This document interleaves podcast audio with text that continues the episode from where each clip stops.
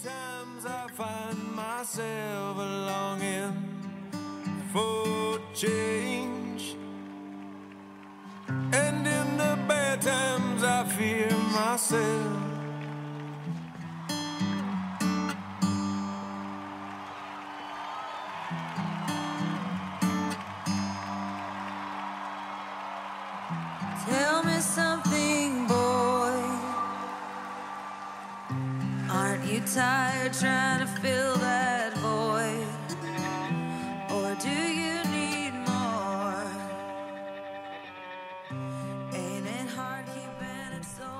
Hallo und herzlich willkommen zur Folge 15 der Cliffhangers, dem Film- und Serienpodcast eures Vertrauens.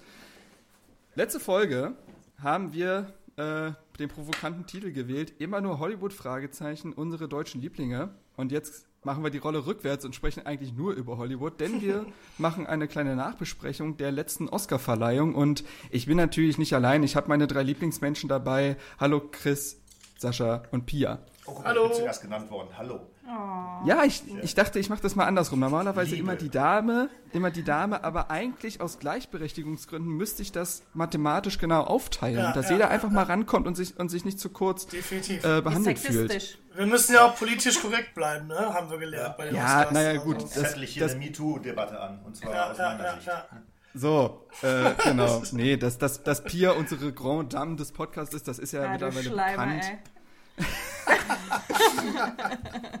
Das sagst du. Ich wollte einfach nur nett sein, aber okay. Ihr merkt, wir sind alle gut drauf. Nett braucht kein das Mensch. Frühlings, das Frühlingswetter schlägt aufs Gemüt und zwar positiv. Trotzdem haben wir uns jetzt alle in die Butze gesetzt und wollen über die letzte Oscarverleihung reden. Ähm, bevor wir aber mit den Filmen, wir haben uns acht Filme rausgesucht, an denen wir die Oscars behandeln wollen. Jeder hat da zwei Filme äh, für sich aufgeteilt bekommen oder durfte sich die auswählen. Ähm, Würde ich gerne mit euch kurz über die Show an sich sprechen. Ich konnte aus äh, zeitlichen Gründen sie diesmal nicht gucken, weil ich am nächsten Tag wirklich früh aufstehen musste und da konnte ich mir das nicht um die Ohren ballern.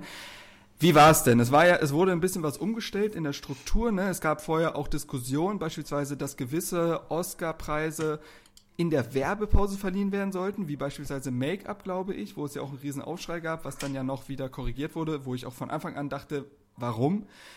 Was soll das? Aber ja, ihr drei habt die Show ja, glaube ich, gesehen. Ja. Dann könnt ihr mal kurz ausführen, äh, vielleicht Chris als erstes. Ähm, wie war es denn? Äh, hat sich das sehr anders angefühlt ohne so einen äh, ohne so einen Host oder wie war es? War es, war es flüssig? Also ich war am Anfang äh, skeptisch, ähm, weil der Host ja schon, oder ja, der oder die, ähm, schon immer für, für, für Witz und ähm, ich sag mal, politische, aktuelle äh, Seitenhiebe gesorgt hat.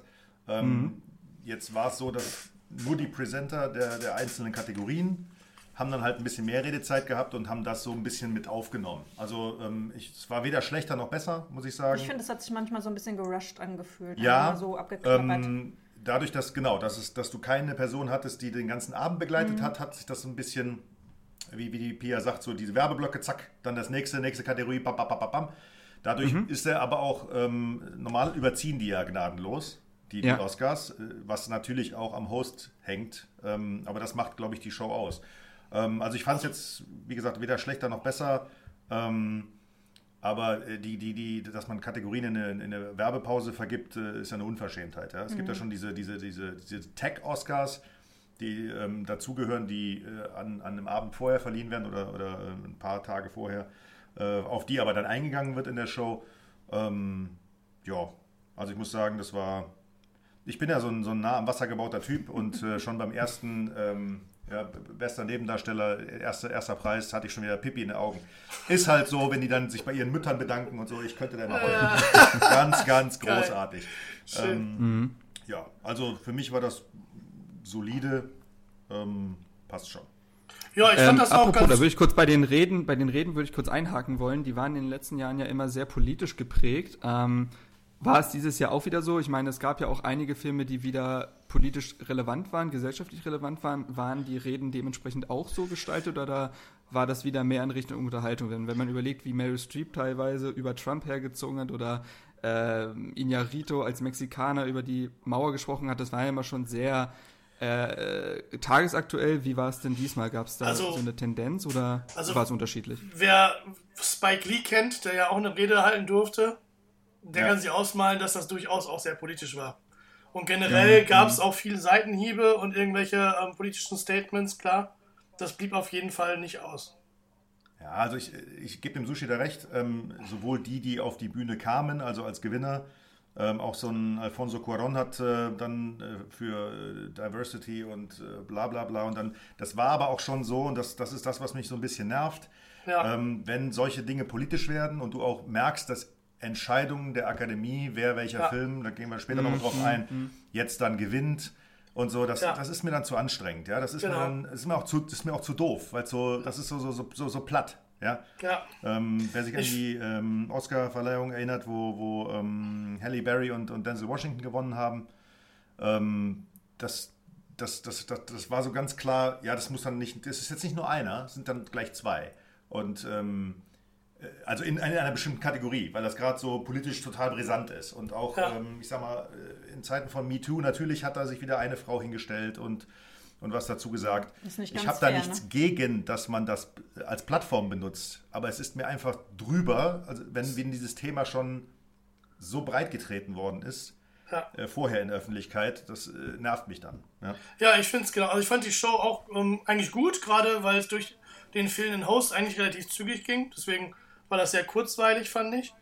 Ähm, ich fand die Reden ganz gut und alles, also hat, ich fand das okay. Ähm, aber dieses vollkommen, ja, dieses politisch korrekte, aufgezogene und immer Statements Ja. geben und bla, das nervt mich wirklich auch, weil letztendlich geht es hier um Filme, ja, und es soll, klar, Politik ist wichtig und es ist auch wichtig, Statements zu machen, aber nicht in einer Tour. Und vor allen Dingen schon gar nicht, wenn das dann auch noch die Preise beeinflusst die, und Nominierungen beeinflusst, dann hört es bei mir echt auf, weil wir, es geht hier nicht um Politikum, es geht hier um Filme. Und es sollen die Filme Ja. gewinnen, die Schauspieler gewinnen, die Musik gewinnen, die auch wirklich herausragend gut ist. Und nicht nur aufgestellt werden oder nominiert werden, weil es gerade äh, zu wenig Frauen als Hauptdarsteller gibt oder zu wenig Schwarze oder zu wenig Mexikaner oder Ja, was weiß ich nicht was. egal, Irgendwann ne? gibt es die Debatte, dass zu wenige weiße Amerikaner irgendeine Rolle kriegen. Also, weiß ich nicht. Ich finde, das hat da nichts zu suchen. Hier geht es um Entertainment, hier geht es um Filme äh, und um, um da Leistungen von Menschen, die gewürdigt werden sollen, vollkommen unabhängig ihrer Hautfarbe, ihres Geschlechts, ihrer Gesinnung oder sonst irgendwas. Ich finde genau Ja. diese Politiken nämlich immer mehr rassistisch als alles andere. Da wird jemand nominiert, nur weil er schwarz ist. Was ist das denn für ein Statement? Weißt du, in meinen Ja, Augen. genau. Oder wird jemand nominiert, nur weil, nur weil, ähm, ja, nur weil es eine Frau ist oder nur weil er schwul ist, damit wir auch mal einen Schwulen drin haben. Was ist das denn für eine, für, das ist doch, das ist für mich eigentlich viel diskriminierender und ähm, herabwürdigender ähm, als alles andere. Ich finde zum Beispiel auch so eine Frauenquote. Ich finde traurig, dass wir in einer Welt leben, die sowas braucht. Ja? Ja. Weil für mich darf das keine Rolle spielen. Der Beste soll einen Job kriegen und nicht Frau oder nicht Frau. Und wenn ich mir dann vorstelle, meine Ist Freundin genau- kriegt, einen, kriegt einen Job, weil sie ähm, eine Quote erfüllen muss, was sagen denn die anderen Mitarbeiter dann? Ach, guck mal, die hat den Job nur Ja. bekommen, äh, weil es eine Frau ist, weißt du? Und genauso Ja, genau. sehe ich das bei den Oscars auch. Und da kommt mir wirklich die Galle hoch, weil ich mir denke, das ist doch nicht richtig. Ne? So, Nein, es ist genau, es ist genau mein Reden. Ja. 100 Prozent. Also das ist, ähm, der- Sushi hat es auf den Punkt gebracht.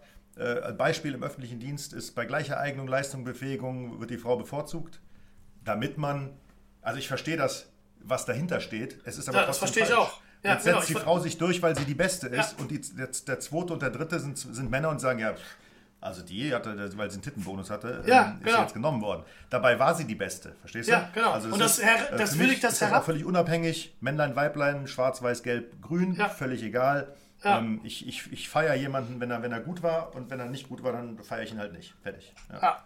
Aber das Schlimme ist, Ja, dass wir halt wirklich in einer Welt leben, wo das scheinbar noch notwendig ist. Ne? Und das finde ich sehr, sehr, sehr, sehr traurig. Vielleicht die Sicht der Frau mal kurz. Ich wollte nur sagen, äh, dass äh, ich letztens irgendwie ein Interview von, also so ein Ausschnitt von Jordan Peele, dem äh, Regisseur von äh, Get Out, gehört habe, der gesagt habe, haben soll, ähm, dass er nie Filme mit Weißen besetzen würde. Und das finde ich Ja. aber genauso falsch. Er würde niemals eine Hauptrolle mit Weißen besetzen, meine ich. Als Begründung, äh, cause I've already seen that movie. Ja und? ne? Also ich finde Ausgrenzung jeglicher Art und Weise, egal Ja. wie rum das ist, finde ich einfach Ja. falsch. Ja. Genau, sehe ich auch so. Wir sind alles Menschen mit rotem Blut in den Adern Und deswegen ja. ist das einfach völlig Banane, sowas zu tun und so zu denken. Und letztendlich ist die Aussage von Jordan Peele genauso rassistisch wie umgekehrt. Sehe ich ja. genauso. Ja, ich glaube auch, ähm, ich würde auch äh, sehr vielen Punkten zustimmen. Außer dem Punkt, den Sascha genannt, ich glaube, das meintest du gar nicht so radikal, aber als du gesagt hast, äh, so Politik hat bei den Oscars nichts zu suchen, weil es um Entertainment geht, ja, naja, aber äh, Filme sind natürlich immer auch irgendwo äh, soll natürlich der Gesellschaft Klar. irgendwo auch immer den, äh, den Spiegel vorhalten. Und wenn dann halt so Filme explizit auf das Thema hinweisen, wie in, jetzt in dem Jahr ein Black Clansman, Klar. Green Book, einen äh, Black Panther, Klar. dann äh, darf das in den Reden durchaus vorkommen, was denn die Motivation dahinter war, was man aussagen wollte. Dass, mhm. dass das aber zum Beispiel jetzt nicht unbedingt äh, bei, äh, ich nenne jetzt am besten keinen Film, um mich, in keine, äh, um mich nicht in die Nesseln zu setzen, aber wenn halt Filme keinen politischen Auftrag haben, was ja vollkommen legitim ist, das muss auch nicht jeder Film haben, um Gottes Willen, dann muss man es vielleicht nicht unbedingt ansprechen. Ja, aber gut. Äh, aber aber da, da sind wir schon wieder beim, beim Thema, was du gerade gesagt hast, ähm, dass Filme, die so ein politisches Statement haben, dass die das dann natürlich auch sagen dürfen. Ja, klar. Aber die Frage ist dann ja auch, wurde dieser Film nur wegen diesem Statement nominiert? Ja, und dann sind wir wieder bei dem gleichen Ausgangspunkt. Und das mhm. finde ich dann wieder schwierig, weil, ganz ehrlich, Black Panther zum Beispiel, kommen wir ja gleich noch ja. zu, aber für mich ein toller Film. Also ich fand den sehr unterhaltsam, aber der hat für mich, in meinen Augen, auch wenn es ein wichtiger Film für die Black Community ist, was ich auch absolut supporte und verstehe, aber er hat für mich als bester Film, genau wie Black KK Clansman, nichts zu suchen. Ja, ja, ja gut, dann können wir von mir aus sehr gerne jetzt den Umschwung machen ja. ähm, zu den Filmen. Und ähm, jetzt ist die Frage, mit welchem wir dann anfangen wollen. Wollen wir gleich in dieser Diskussionsblase ja. bleiben?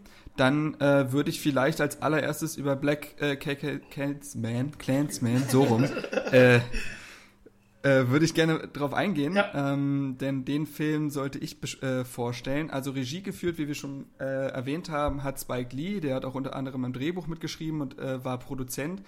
Ähm, bekannt beispielsweise ja auch durch Malcolm X. Ähm, macht schon seit den, in, seit den späten 80ern, Anfang 90ern viele Filme und äh, hat jetzt endlich mal seinen Oscar auch bekommen. Äh, genau für das beste adaptierte Drehbuch. Ja, ansonsten war er noch nominiert für bester Film, beste Regie, äh, bester Nebendarsteller, in dem Fall Adam Driver, äh, Nominierung für die beste Filmmusik und für den besten Schnitt.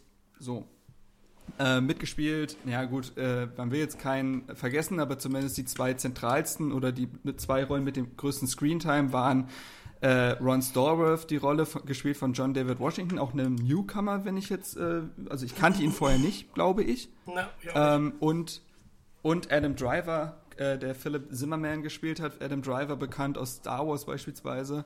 Ähm, genau. So, die Handlung also spielt in den 70ern in Colorado Springs und dieser Ron Stallworth äh, ist der erste schwarze Cop, also der an einem Polizeidepartment angenommen wurde.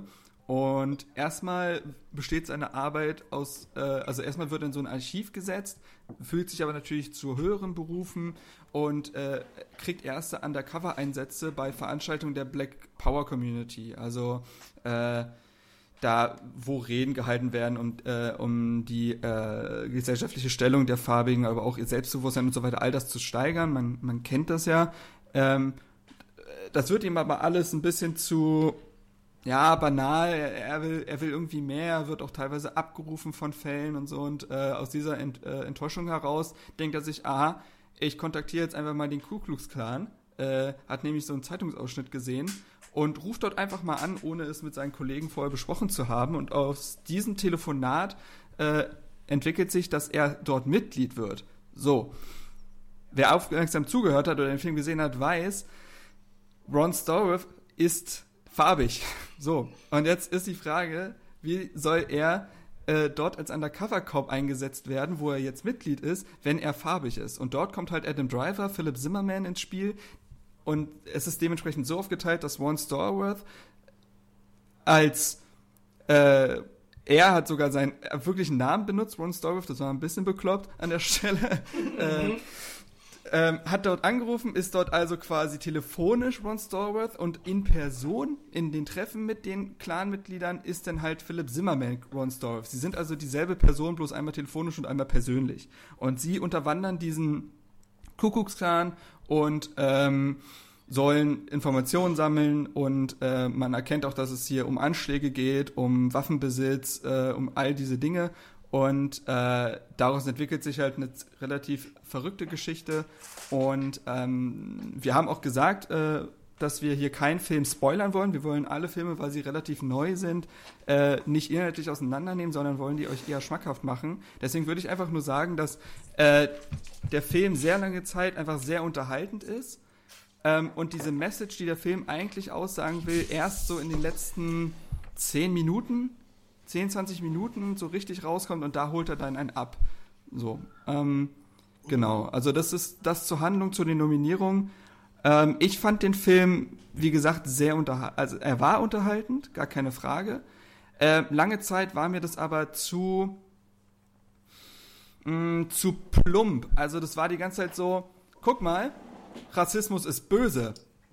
Da ich mir so, aha, wusste ich ja noch gar nicht. Und äh, ich fand auch, dass äh, der Film so ein bisschen idealisiert äh, irgendwie ähm, daherkommt. Also wenn du überlegst, wie dumm meist fast alle Mitglieder dieses äh, Ku Klux Klan sind und dieser rechten Bewegung sind, das ist mir zu einfach. Also, weil wir sehen es ja auch gerade äh, wenn wir uns jetzt zum Beispiel die AfD oder so angucken, das sind nicht nur dumme Leute, das sind viele studierte Leute, das sind Doktoren, die so denken. Und mir ist es teilweise zu sehr, ja, ja, äh, Klukistan, ah klar, ist irgend so ein amerikanischer Hillbilly. Das war mir ein bisschen zu einfach. Ähm, richtig ernst, richtig derbe, sage ich mal, wird der Film erst in seinen letzten zehn Minuten. Da habe ich tatsächlich auch Gänsehaut gehabt, weil er da seine Message wirklich entfalten kann. Davor finde ich, ist es ein leicht überdurchschnittlicher Film.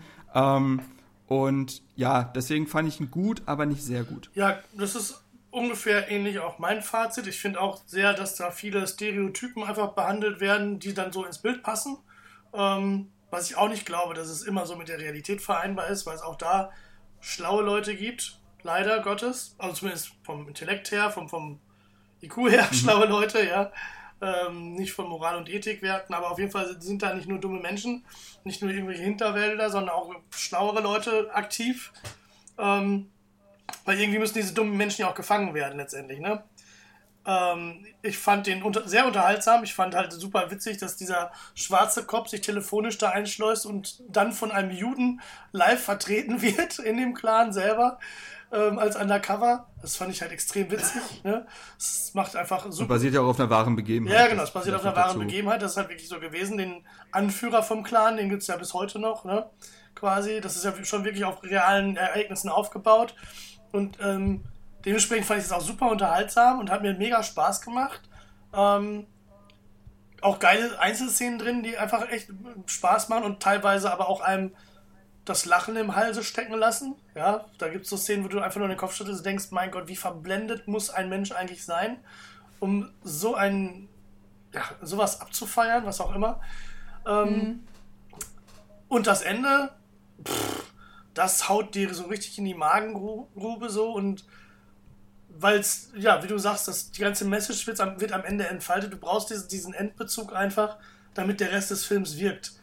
Äh, Finde ich eigentlich einen mhm. sehr, sehr schlauen Kniff und das fand ich auch sehr, sehr gut. Aber alles in allem, wenn ich das, den gesamten Film betrachte, ist es ein guter Film, der mir Spaß gemacht hat, aber ich hätte ihn niemals für einen Oscar nominiert. Ne, die Darsteller sind cool, das also, wirklich Spike Lee gönne ich es auch, weil Spike Lee schon so viele grandiose Filme gemacht hat, wie, ja, du hast Malcolm X schon angesprochen, aber auch ähm, die ganz alten Filme zum Beispiel, Do the Right Thing oder Jungle Fever, Clockers war super geil, 25th Hour, ähm, auch super toller Film. Der, der zum Beispiel, also das ist jetzt mal so ein Tipp von mir, das ist ein super, super genialer Film, wo es um ähm, ein ähm, Edward Norton spielt damit und der spielt einen Menschen, der in den nächsten 25 Stunden ins Gefängnis muss und dann nochmal alles Revue passieren lässt, sich verabschiedet und mit, mit diversen Sachen aufräumt. Das ist ein dichter, mhm. toller Film zum Beispiel. Der hat schon richtig tolle Sachen gemacht, deswegen freue ich mich, dass der einen Oscar gewonnen hat letztendlich. Ähm, aber für mich, bester Filmnominierung, eigentlich also keine Rechtfertigung für. Das ist einfach nur politisches Statement und das finde ich dann halt wieder nicht gut. Ja, haben wir eben ja schon drüber gesprochen. Also ich finde, ich sehe das ähnlich. Ich habe äh, äh, fand den Film sehr unterhaltsam. Äh, am Ende haut er dir auch nochmal so richtig in die Fresse, weil Spike Lee einen guten Spagat macht zwischen Erklärung, äh, also kurz angerissen, ähm, da ist ja Adam Baldwin ganz am Anfang, ähm, wo kommt der Clan her, warum hat er sich gegründet, ja? Ja. ähm, über dann die äh, 70er Jahre, wo wir drüber sprechen, wo der Film ja auch spielt, bis heute zur Neuzeit, ne? ähm, was so in Ja. Amerika so passiert. Und ähm, der, ja, glaube ich auch, ist ein, ist ein politisches Statement. Der Film ist gut, aber nicht so gut, dass er jetzt Best Picture hätte äh, gewinnen können für mich. Also Ja. äh, brauchen wir uns nicht drüber unterhalten. Also Black Panther in der Best Picture No- Nominierung, das ist ja wohl ein Witz, ja. Ähm, aber können wir gleich noch drüber sprechen. Ähm, ich finde, dass, dass äh, sowohl ähm, der, der äh, John David Washington, das ist ja der, der äh, Sohn von Denzel Washington, äh, als auch Adam Driver hier richtig, richtig gut spielen. Ja, Äh, voll. Ich finde, äh, Topher Grace finde ich auch gut als, als David Duke, das ist der Clans, ja. Clansman, der, wie heißt der denn, der, der, äh, der, der, der, der Großmeister. Der, der White Ja. Knight oder wie, ich weiß nicht, wie der heißt, Großmeister, ja genau, der Grand Wizard heißt er, genau, Grand Wizard. Ähm, Ja. Und äh, da muss ich euch widersprechen, weil der wird schon sehr intelligent dargestellt, ja. ja, ist aber der Ähm, Einzige. Ja, ja, genau. Geistig intelligent dargestellt. Und der ist halt der Rattenfänger, der äh, sich natürlich aber auch, und das finde ich auch in Ordnung dargestellt, sich natürlich den White Trash Bodensatz erstmal als äh, dumpfe Soldaten rekrutiert. Das ist schon Ja, so- aber- also Aber er ist ja, er ist ja der, der, der Chef von allem. Ja, und er ist ja gar nicht in der Region präsent. Das heißt, in jeder Region musst du ja auch intelligente Menschen haben und die werden in der Region in dem Film nicht repräsentiert. Weißt du? Und das, Das ist ja stimmt. das Ding. Er ist der ja, Einzige, das- der schlau ist und das bezweifle ich halt. Ich, da, ja, da gebe ich dir, da gebe ich dir recht. ja. Ja, also das, ähm, diese, diese, diese Chapters oder wie sie auch immer heißen, ähm, dass die von jemandem angeführt werden, der, der ähnlich, ein ähnlicher Rattenfänger ähm, Ja. Intelligenz mit sich bringt, damit er wieder neue Leute rekrutiert. Ja, ja, passt schon. Ja, weil so würde ich ja zum Beispiel auch meine Firma aufbauen. Ne? Ich bin- nehme doch in die Führungsposition keine Idioten. So, und das, Nee, das ist in dem Film halt in meinen Augen wahrscheinlich nicht realistisch dargestellt. Ähm, ich finde, er hat äh, den Aufbau ganz gut hinbekommen, denn es fängt an mit einer kleinen, naja, anfänglich so harmlos erscheinenden Idee von äh, dem Cop. Und ähm, dann, dann wird das ja immer schlimmer, ne? Dann Ja. ähm, merkst du so richtig, wie die- Bedrohung wächst und das eskaliert ja dann in diesem Moment, wo, ähm, ne? Den ich jetzt nicht äh, verraten kann. aber, und hat dann am Schluss halt dieses große Finale. Also ich finde, das hat er schon richtig gut hinbekommen. Ja, absolut. Auch den Humor Nein, ähm, also der Film ist gut, ne? das ist so ein bisschen auf die Schippe zu nehmen. angucken. Ja, Ähm, was ich, ja eigentlich ein ernstes Thema ist. ist- ja, ist ein ernstes Thema, Aber was aber trotzdem unterhält, weil er trotzdem Ja. auch witzige Szenen drin hat. Also Spike Lee, finde ich, kriegt den Spagat immer gut hin zwischen, zwischen Situationskomik und, und, und ernster Botschaft. Ja, Ja, schon. total. Ja. Ich glaube, dann können wir auch eigentlich einen Strich drunter machen. Ja. Wie gesagt, ein, äh, ein guter Film, vielleicht kein sehr guter Film. Die letzten zehn Minuten machen auf jeden Fall nochmal sehr viel Qualität des Films aus. Ähm, er schafft durchaus den Spagat zwischen Ernsthaftigkeit und äh, einfach leichter Unterhaltung. Ähm, es ist die Frage, ob er dem Thema komplett gerecht wird, weil er, wie gesagt, teilweise sehr, ich, sehr idealisiert daherkommt, sehr, ähm, zu, es sich zu einfach macht wahrscheinlich. Ähm, es gab auch Vorwürfe, dass sich äh, diese Rolle des, ähm, des äh, Ron Stallworth ähm, letztendlich nur auf den Memoiren eben jenens äh, basieren und keinerlei sonstiger Berichte, sodass es sehr leicht ist, ihn als Held darzustellen, obwohl seine Vergangenheit wohl auch nicht so lupenrein gewesen sein soll, besonders in Bezug auf dieses ähm, Unterwandern der Black Community äh, Bewegungen.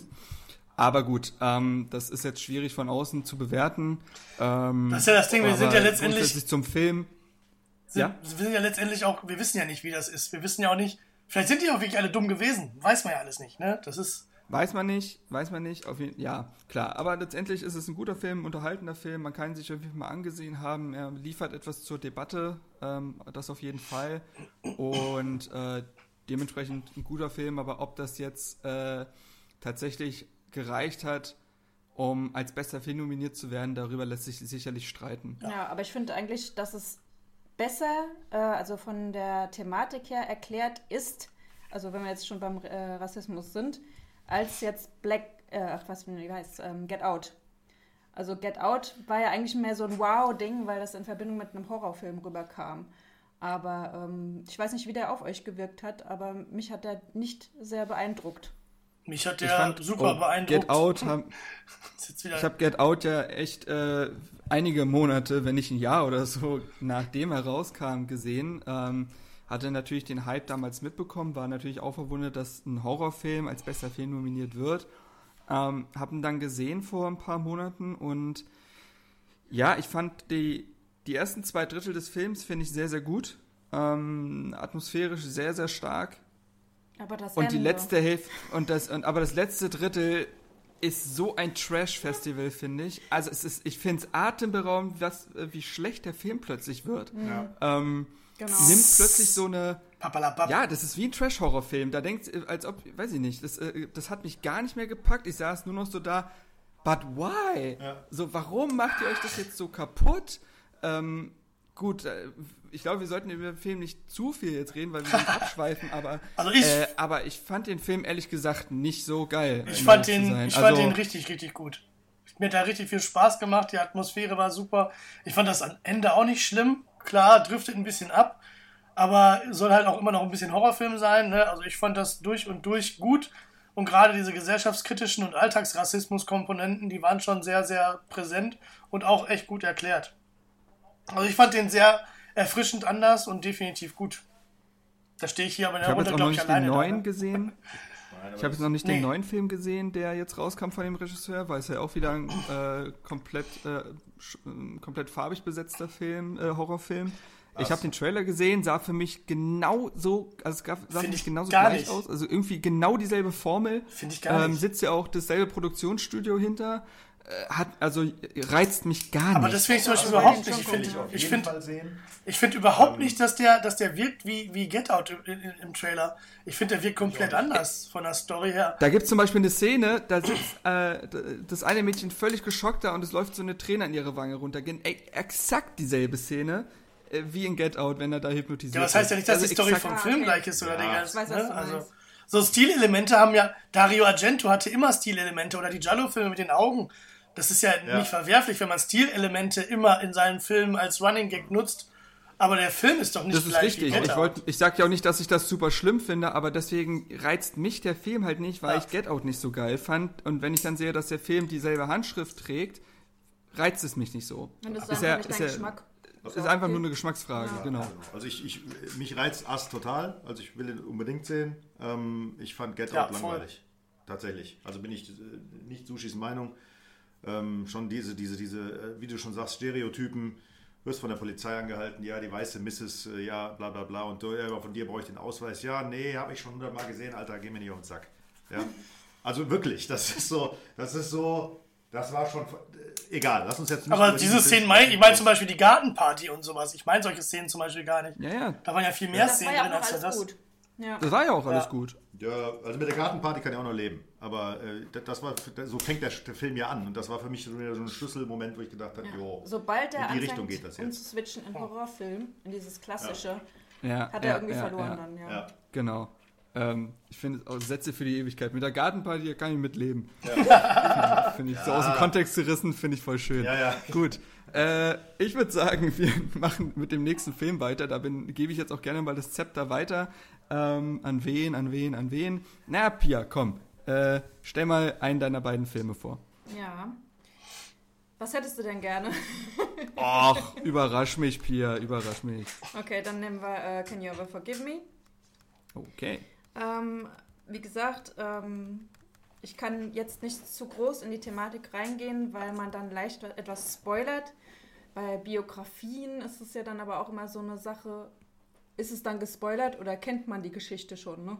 Das mhm, weiß ich mhm. jetzt nicht, aber ich lasse es jetzt mal außen vor. Also ähm, da geht es um die eigentlich angesehene Biografin Lee Israel, die in der Vergangenheit auch Bestseller geschrieben hat und ähm, dann hat sie leider darauf folgend unglückliche Arbeitsentscheidungen getroffen und das stürzt sie in eine persönliche Krise.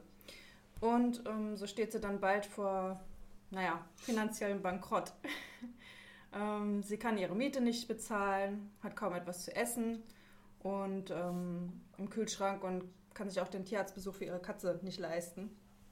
Und eines Tages ähm, wird sie während des Nachgehens beruflicher Recherche in der Bibliothek ähm, aufmerksam auf einen Brief, ähm, der ihr zufällig in die Hände fällt und da bekommt sie dann eine unverhoffte Geschäftsidee. Ja, aber das kann man schon, das kann man schon erzählen. Ja? Ja, ja. Da geht es ja im Film drum. Okay. Ja, also Ja. Lee wird also dann äh, Schriftstücke unterschiedlicher Berühmtheiten fälschen und diese in Antiquitätengeschäften zum Verkauf anbieten. Damit sie das vor dem finanziellen Ruin bewahrt. Also, Ja, cool. genau. Man kann, man kann sagen, dass das so eine, so eine Sucht für sie wird. Ne? Ähm, Richtig, ja. Und man, man, man fiebert halt auch wirklich richtig mit, finde Mhm. ich. Okay. Ja, und die Melissa McCarthy, also nicht jeder mag sie, Ich weil hasse sie Nee. Frau. ich so mag die auch überhaupt nicht. So eine typische Schauspielerin ist, die immer die gleichen Rollen spielt und ähm, jetzt hat sie mal was ganz anderes gemacht Ja. und das kommt ihr zugute, denn sie verkörpert die Titelrolle mit Leib und Seele und beweist auch, dass sie eindeutig mehr als nur Comedy drauf hat. Ähm, man Mhm. sieht das echt in ihrer äh, Mimik und ähm, das, also man merkt also, dass sie richtig sich dem Film widmet und ähm, kein Wunder, dass der Film dann auch äh, Ja. bei den Also Oscars das muss man sagen, die trägt den Film schon. Ne? Genau, ja. mit Ihrem, mit ihrem Co-Star, den, den Richard E. Grant. Mhm. Ähm, das, äh, also ich bin generell kein Melissa McCarthy-Freund, aber ich wusste ja, dass das jetzt nicht der Film, wie du schon gesagt hast, die, die wird ja oft für die, für die lustige Dicke gecastet und ich, Genau. ich kann da nicht drauf. Wirklich, das ist so ein Humor, da habe ich überhaupt keinen Bock drauf. Ähm, hier spielt sie eine echte ernste Rolle und man nimmt ihr das auch total ab und dann Überhaupt merkt man auch erstmal, dass die auch, wirklich schauspielern kann. Mhm. Ja? Also die Nominierung fand ich in Ordnung für sie. Die war ja auch als, als, als beste Schauspielerin äh, ähm, Oscar nominiert. Ähm, passt für mich. Ja, und äh, der Film, der basiert halt auch auf einer wahren Geschichte. Und äh, ich finde, er weiß mit seiner Ehrlichkeit und den Lebensweisheiten und der Selbstironie am besten zu unterhalten. Ja, also kann man klar empfehlen. Finde ich Ja. echt ein, ein richtig schöner Film. Ähm, hat mich auch gut unterhalten. Und äh, also wir haben alle Filme vor den Oscars gesehen, damit wir ähm, bis, auf, bis auf Roma, den haben wir gestern erst gesehen, aber äh, sonst haben wir alle vor, vor den Oscars gesehen. Ähm, und dann fiebert man ja mit seinen Favoriten mehr mit, finde ich. Ja. Mhm, mhm. Ich fand es interessant, dass der Film, finde ich, also zumindest äh, so in meiner Filterbubble komplett untergegangen ist neben den os anderen Oscar-Filmen. Ich fand, der war sehr unter, also alle, alle Ja. haben natürlich über Green Book und so geredet, auch während der Nominierung, also Ja. jetzt noch gar nicht, als die Preise verliehen wurden, sondern als die Nominierungen stattfanden, hat niemand über Can You Ever Forgive Me geredet. Weil er keinen Skandal bietet. Also, Das kann auch sein. Vielleicht ist es einfach nur mal ein ganz normaler Film. Das kann natürlich mal sein, dass Ja. es dann so ein bisschen untergeht. Das stimmt. Er hat keine Nebenkriegsschauplätze, ja. richtig. Ja, Ja, ist aber schade, wenn es ein echt guter sein. Film ist. Ja. Weil an mir ist ja auch- nur- Voll vorbeigegangen. Ich habe das erste Mal von euch davon gehört, glaube ich, irgendwie, weil ihr davon was erzählt Genau. habt. Und ähm, ja, leider habe ich den halt, weil es den hier noch nicht gibt, äh, auch bis jetzt noch nicht sehen können. Bin sehr gespannt auf jeden Fall. Klingt auf jeden Fall erstmal nach einem Film, den ich ähm, auf jeden Fall mag. Ja, Ja, also Gibt ihm eine Chance, auf jeden 100%. Fall. Ist auch atmosphärisch gut eingefangen, spielt ja in New York. Ähm, passt gut. ist jetzt auch keiner, wo man sagt, boah, das ist jetzt ein Meisterwerk oder sowas, sondern eher Ja. ein ganz, wie soll ich das sagen, normal unterhaltsamer Film, der ähm, Mhm, einem eine gute, den einen gut, gut ähm, wie sagt man denn? Einfängt. Einfängt, genau. Für was war Ja, der okay, kann ja nominiert? so eine kleine Perle sein, ist ja okay. Ja. Für was Er war der, war nominiert der, für die beiden, für die beiden Hauptdarsteller. Er Ja. war nominiert für bestes äh, adaptiertes äh, äh, Drehbuch? Screenplay hier, Drehbuch, genau. Ah, okay. Und in, und in der anderen Kategorie, ich glaube, äh, drei oder vier Nominierungen. Ja. Okay. Okay.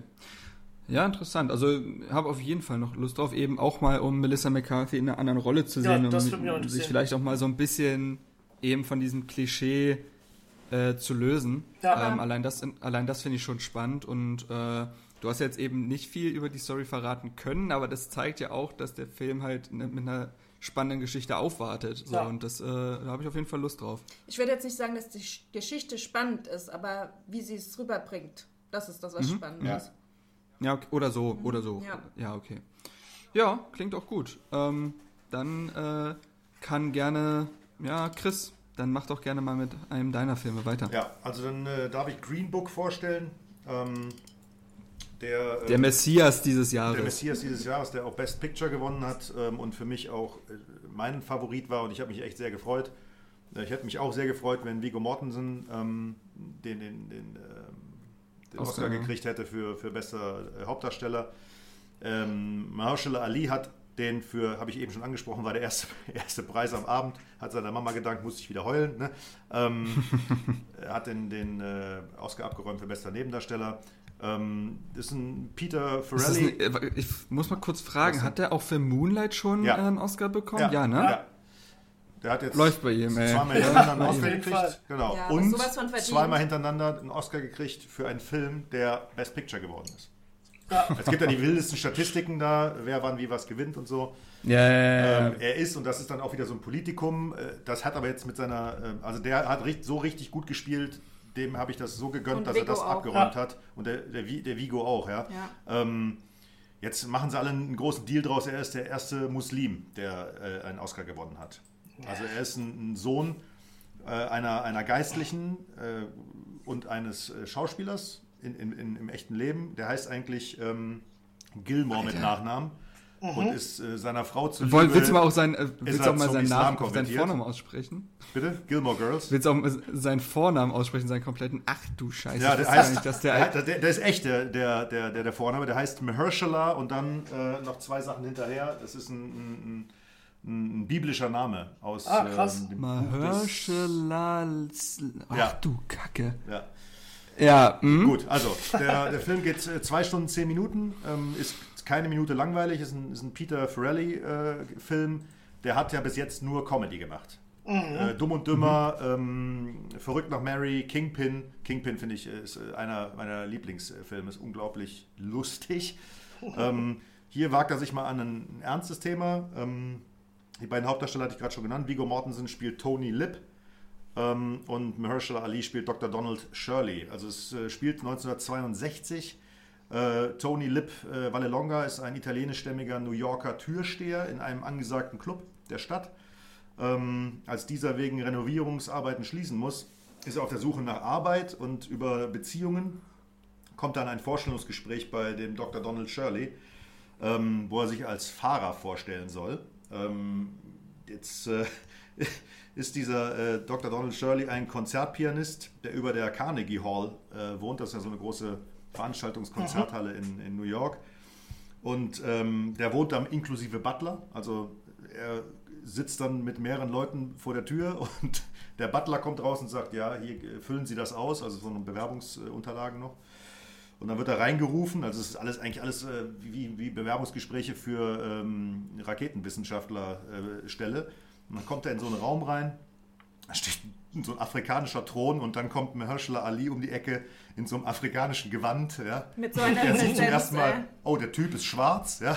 Und, und der, der spielt den so geil, dieser, dieser, dieser Konzertpianist ist dann halt, wie man sich so Pianisten vorstellt, so sehr, Elegant. sehr elegant und auch ein bisschen snobbyistisch und Ja. äh, lässt seine Intelligenz halt gern auch raushängen, ohne dass er das böse meint. Er will ihn jetzt nicht diskreditieren, dass er jemanden gegenüber hat, der, der jetzt äh, nicht so eine Schulbildung hat wie er oder, oder nicht, so, nicht so ein Talent für irgendwas.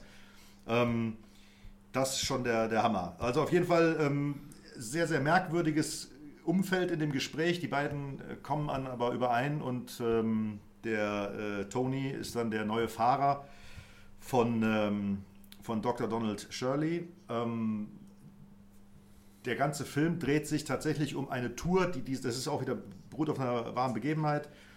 Dieser Konzertpianist hat sich gedacht, er macht jetzt eine, eine Tour durch USA, durch die USA und auch durch die Südstaaten. Und in den Südstaaten in den 60er Jahren äh, in Amerika war halt noch hart Rassentrennung und äh, ähm, hier only for whites und, und also wirklich, das kann man sich ja gar nicht vorstellen. Ne? Ähm, Also komplette Apartheid. ja, kann man so sagen, ja. Ne? Und ähm, er sagt, nee, nee, man, man muss halt Menschen ähm, äh, auch verändern, indem man ähm, solche Schritte wagt. Ne? Und ähm, er, hätte es eigentlich gar nicht nötig, weil er ist, er ist ja wohlhabend, aber er möchte, er, er möchte das machen. Und ähm, die starten dann diese Reise mit einem Buch, das heißt The Negro Motorist Green Book. Aber Und das ist ein. Reiseführer für afroamerikanische Autofahrer, damit sie in den, ja, das muss man, den gibt, das gibt's oder gab es wirklich dieses Buch, Mhm. ähm, damit die ähm, sichere oder auch mögliche Motels und Restaurants, die, die, wo, man, wo man essen darf und wo man nicht rausgeschmissen wird oder, oder, oder, oder im Hinterhof umgebracht wird, äh, wo die gelistet sind. Ja? Und ähm, dieser Film Ähm, das das, das soll es erstmal zur, zur Story gewesen sein. Ähm, die, die Chemie zwischen den beiden funktioniert so hervorragend. Also 1A. diese beiden Schauspieler sind so großartig und es gibt so viele witzige Momente, wo beide sich annähern mit ihrer eigenen Art. Also es ist so. Und die sind beide so extrem verschieden. Also Genau. nicht nur die Hautfarbe macht da den Unterschied, sondern einfach auch ihre Ja. Charaktere. Bildung, ähm, Ja. äh, die, die, also der, der, der, der etwas snobbyistische Don äh, Shirley und der, der, der Prolet aus der Arbeiterklasse, ja, die, die treffen da aufeinander und wer, über die Dauer des Films entsteht halt, ich nenne das jetzt mal eine Freundschaft, die, so, so heißt ja der deutsche Untertitel auch, eine, eine, eine außergewöhnliche Freundschaft, wie heißt der ungewöhnliche Freundschaft, weiß ich nicht. Ja, ja, genau. Ähm, ähm, finden da zueinander und, und, und ähm, später wird da tatsächlich der, der Respekt des, des anderen für die Talente oder Ansichten des anderen erlangt. Ja? Also es ist ein langer Weg und ähm, also ich finde den echt wunderschön Aber es ist kurzweilig, gemacht. der Film, ja. Ja, total, total kurzweilig. Wird, ist ni- nicht eine Sekunde irgendwie, wo du denkst so, ach ja, komm, mach doch mal weiter. Ähm, der, ähm, der Tony Lip, der echte Tony Lip, der, der schon gestorben ist 2013, der hat äh, übrigens bei den Sopranos ähm, einen Mafia-Boss gespielt oder auch bei Donnie Brasco. Ähm, sein, sein, sein Sohn, der Nick, ähm, Nick Vallelonga, ist der Produzent und der Drehbuchautor dieses Films und hat hier auch einen Mafia-Boss gespielt. Ähm, sein Bruder Frank, das ist, das ist so geil, sein Bruder Frank ähm, spielt den Bruder Rudy, das jetzt nicht durcheinander kommen, also spielt, ich nenne es jetzt mal Vigo Mortensens Filmbruder. Und, und der echte Rudy, also der Bruder von dem Tony Lips, der spielt den, Ur, den, den Großvater. Die sitzen nämlich alle an einem Voll Tisch. geil. Und das sind auch wieder so geile Geschichten, das kann man sich ja nicht vorstellen. Der, der Nick äh, hat dem ähm, Regisseur gesagt, ja, der, der Vigo, der will unbedingt, dass meine Familie äh, dabei ist, damit es authentisch ist. Äh, und, und dem Vigo hat er gesagt, der Regisseur hat das abgenickt, die können alle dabei sein. Und der Regisseur und Vigo Mortensen haben das erst, einen Monat waren sie schon auf Pressetour für den Film, da war der ja schon völlig, völlig abgedreht. Da ist denen das erst aufgefallen, dass der die ausgespielt hat gegeneinander. Voll geil. Also dieser Film war, also ist nominiert äh, bester Film, hat er gewonnen. Bestes äh, Drehbuch hat er gewonnen. Äh, bester Nebendarsteller hat er gewonnen und bester Hauptdarsteller hat er leider nicht gewonnen. Ähm, lass mich mal gucken, was hatte ich mir noch hier rausgeschrieben. Ja, der Vigo Mortensen hat, ähm, ist, ist die, die, die treibende Kraft hinter diesem Film gewesen in der Entstehung. Ähm, hat er ihm dann auch äh, sehr nett äh, auf, der, auf der Bühne dann, als die Best Picture gewonnen haben, hat er ihm gesagt, ähm, dass, dass der hier, der wäre für ihn, ohne ihn würde es diesen Film nicht geben und hat dann noch einen Lobgesang auf ihn abgelassen. Ähm, ich mag diesen Menschen einfach. Der ist, der ist so, so bodenständig und, und, und Ja. gutmütig. Also Vigo Mortensen, wenn man auch. sich mal auseinandersetzt, ähm, äh, Herr der Ringe ist ja ähm, Marks äh, Lieblingstrilogie, Yep. meine ja auch. Ähm, wenn man sich da mal diese, diese, diese, diese, diese, ähm, dieser Special Extended Edition die ganzen Bonusmaterialien anguckt. Mhm, So der letzte Tag von ihm am Set, dass er seiner Stuntfrau äh, das Pferd geschenkt hat. Der kauft einfach das Pferd und stellt ihr das vor die Tür und sagt, hier ist für dich. So weißt du, was ich meine? Der, das ist so wa- warmherzig. Ja, Viggo Mortensen geht es einfach um die Sache. Genau. So, und äh, wie der sich für Filme aufopfert, der wäre bei den Herr der Ringe Dreharbeiten fast gestorben, Ja. tatsächlich. In der Szene, als er in Teil 2 äh, fällt er ja diesen, in diesen Fluss runter Mhm. und muss dort für die paar Szenen, muss er ja darin treiben. Ja. Und da gab es so starke Strömung, dass er fast ertrunken wäre. Ähm, hat sich ja auch den Zeh gebrochen, als er da gegen Ja, diesen, genau. äh, Und einfach Urukai weitergespielt. Oder Orkhelm getreten Ja. ist. Ähm, deswegen ist der Großartig. Schrei auch so authentisch. Ähm, und wenn man sich all seine Filme mal anguckt, auch äh, in den letzten Jahren, weiß nicht, Captain Fantastic oder so, der geht in Rollen einfach komplett, auf. Komplett. Das ist jemand, der, dem geht's um den Film, dem geht's um die Kunst und ansonsten kriegst du auch nichts um, um den herum mit. Also der ist, der ist präsent, wenn ein Film von ihm präsent Ja. ist und ansonsten ist der nicht Ist da. weg, ja. So. Und er spielt Und, äh, einfach, das finde ich ja. halt Der ist, äh, ganz angenehmer Mensch, ganz weltoffener Mensch und äh, sehr bodenständig und deswegen gönnt man ihm auch immer jeden Erfolg. Ja, Ja, ist auch ein super Schauspieler einfach. Ähm, der hat ja auch äh, History of Violence gemacht oder Eastern Promises Ja. oder The Ja. Road als Endzeit-Drama und da spielt er, der, der, der trägt die Filme so mit seinem, mit seinem Spiel und mit seiner Präsenz. Das ist einfach ein sehr charismatischer Mensch, finde ich auch. Absolut. Also der ist, ähm, wenn man weiß, wo er herkommt, ähm, was er für, für, für Wurzeln hat, in welchen Ländern er aufgewachsen ist, ähm, der spricht mehrere Sprachen fließend, der ist einfach so weltoffen. Ja, weißt du, Ja. das merkt man dann auch in, in Sachen, wie er, wie er an, die, an die Dinge rangeht. Jetzt äh, zwei Anekdoten noch, dann höre ich auf.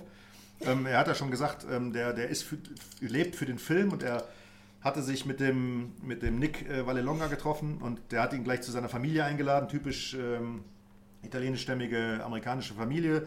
Äh, erstmal ein sechs Stunden Dinner hingelegt und er hat gesagt, So. der ist so abgefüllt worden und er hatte, er hatte noch nicht angefangen, sich auf die äh, Rolle vorzubereiten. Also der ist so ein bisschen, hat so ein kleines Bäuchlein, so Bierbäuchlein ne, in, den- in den Film.